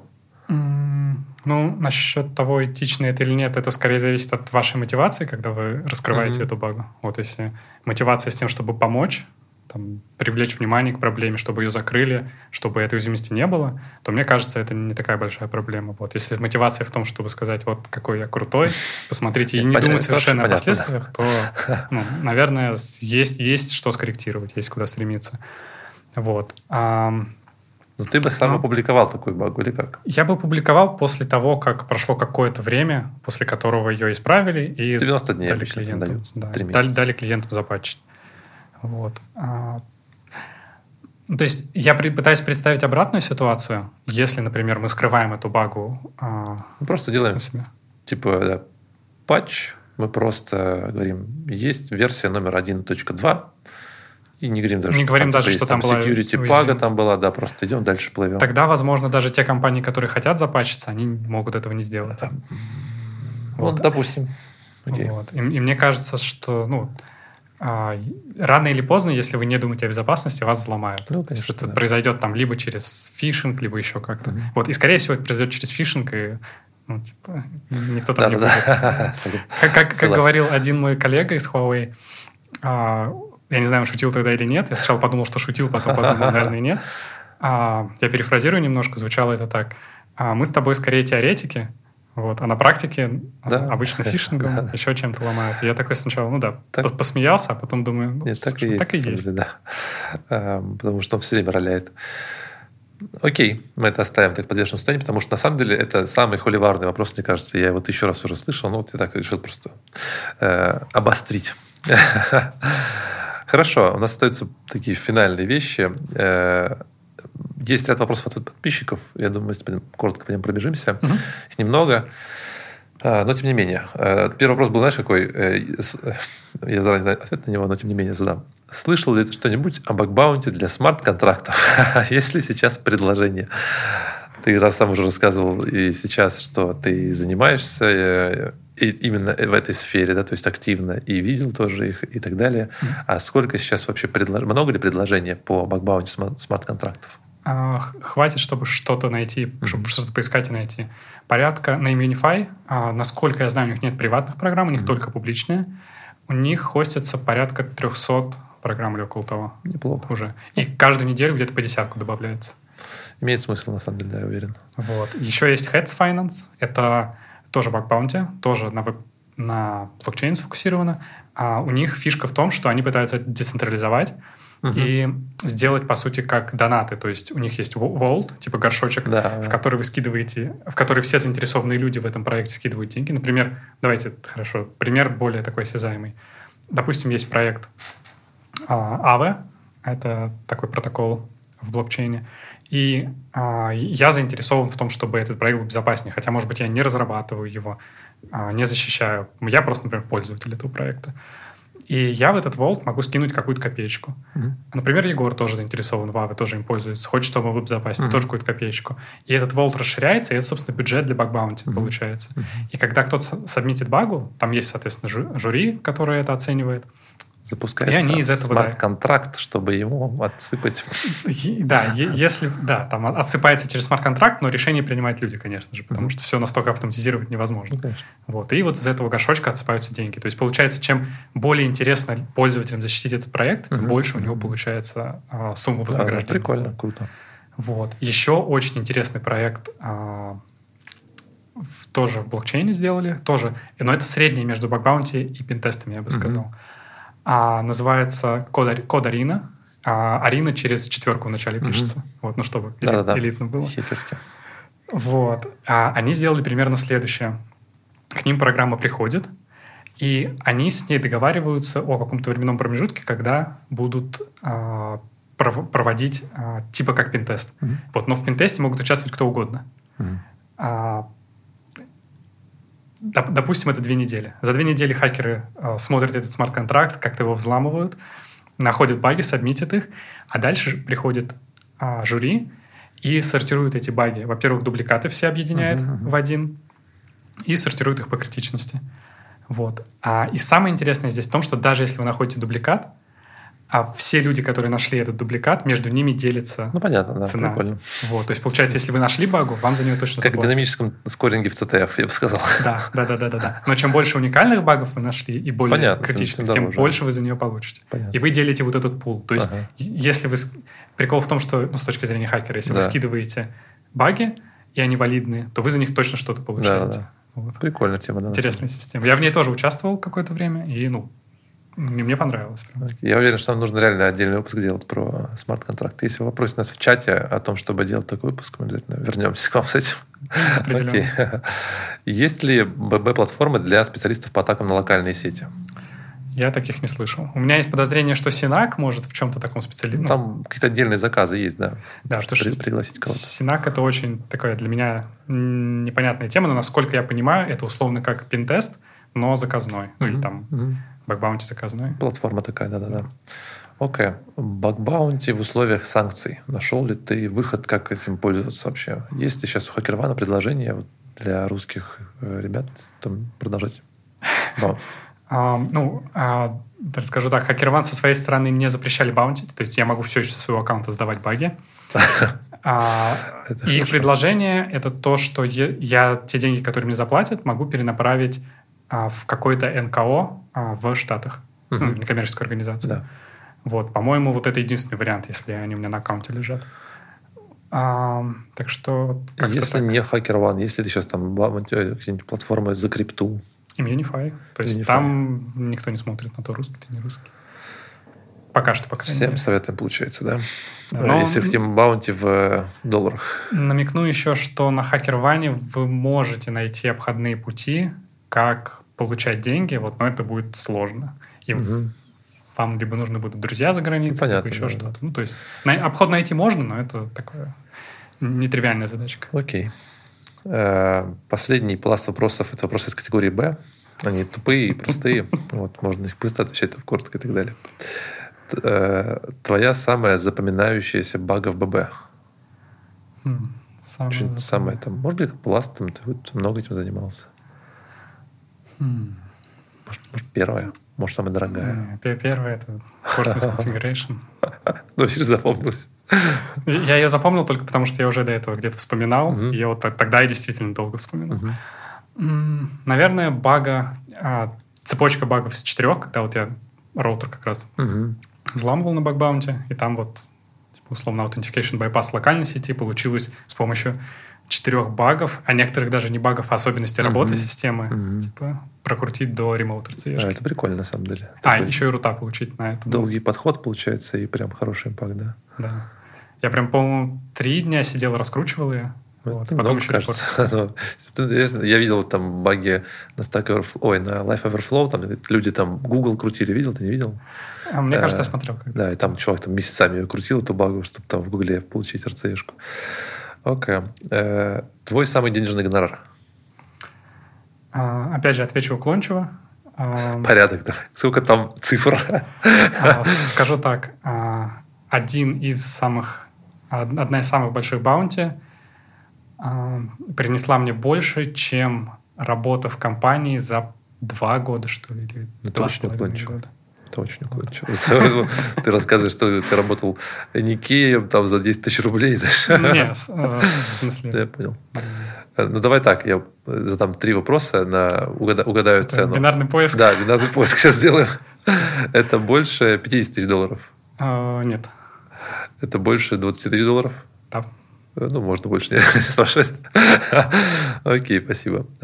Твой самый быстрый взлом. Вот ты такой, типа, сел и такой, типа, бух, и mm-hmm. типа захечено 30 тысяч баксов мои. Я, наверное, считаю самым быстрым взломом тот, который я даже не планировал. То есть у меня такое бывает иногда, что я просто пользуюсь api какой-то или сайтом и вижу что-то странное, и появляется идея, тестирую ее, ну, приношу багу потом в следующую минуту. Такие бывали. Да, такое 3-4 раза было, но это скорее исключение. Вот, и это не критичные баги были, это такой low, medium, такое. Ну, взлом есть взлом, да. Э, твоя самая импактная бага? Вот, типа, что ты самое страшное, там, не знаю, мог сделать там? Наверное, мне больше всего сейчас нравятся supply chain баги. Ага. Вот. И мне кажется, самое страшное, что я мог сделать, это во, все, во весь код компании незаметно пропихнуть а, условно малварь. Ага. Вот. Ну и чтобы она потом распространилась по сотрудникам, когда они установят пакет угу. и там дальше. Я в эту сторону ну, Интересно, по миру, типа, знаешь, чтобы chain по миру.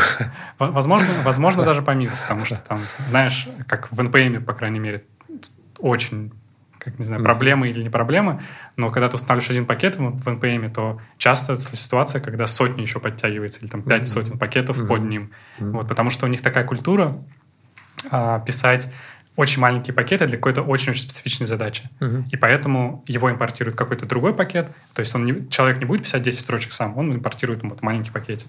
И, и точно так же все поступают, и поэтому вот получается вот такое да, древо зависимости да, огромное. Я тут добавлю от себя, что я помню моих друзей Малабага, э, тоже вот как раз из, из мира, типа самые импактные баги, они тестили IOT, и они нашли возможность IOT лампочка обычные лампочки и, само собой, они проломили эту сеточку, типа, которая все лампочки держит. И они могли вырубить все лампочки в мире. ну, типа, вот этого устройства. Это, мне кажется, это хоть и тупо, но так импактно. То есть ты такой взял и такой всем выключил лампочки. А, похожая, тема была. Я не знаю, баг или фича, но а, когда-то мы катались на самокатах в Москве, и там есть фича, типа, попиликать самокатом. Да. Вот. И при этом она по айдишнику, по ее ID, то есть ага. он большой, рандомный, все такое. Но при этом все их можно достать, если просто ну, да, карту открыть, по сути. Покрутить, да. Можно попиликать. Вот. И, да, и была идея запустить пиликалку на всех самокатах. Забавно. Хакеры взломали самокатную сеть в Москве и пиликали лампочками всю ночь. Окей. Okay. И финализируем. Последний вопрос, это вопрос, который задаю всем нашим мастерам, которые сюда приходят, специалистам, технарям. Что бы ты посоветовал себе на старте своей карьеры в кибербезопасности? Окей. Okay. Это, это, наверное, единственный вопрос, над которым я думал, прежде чем прийти.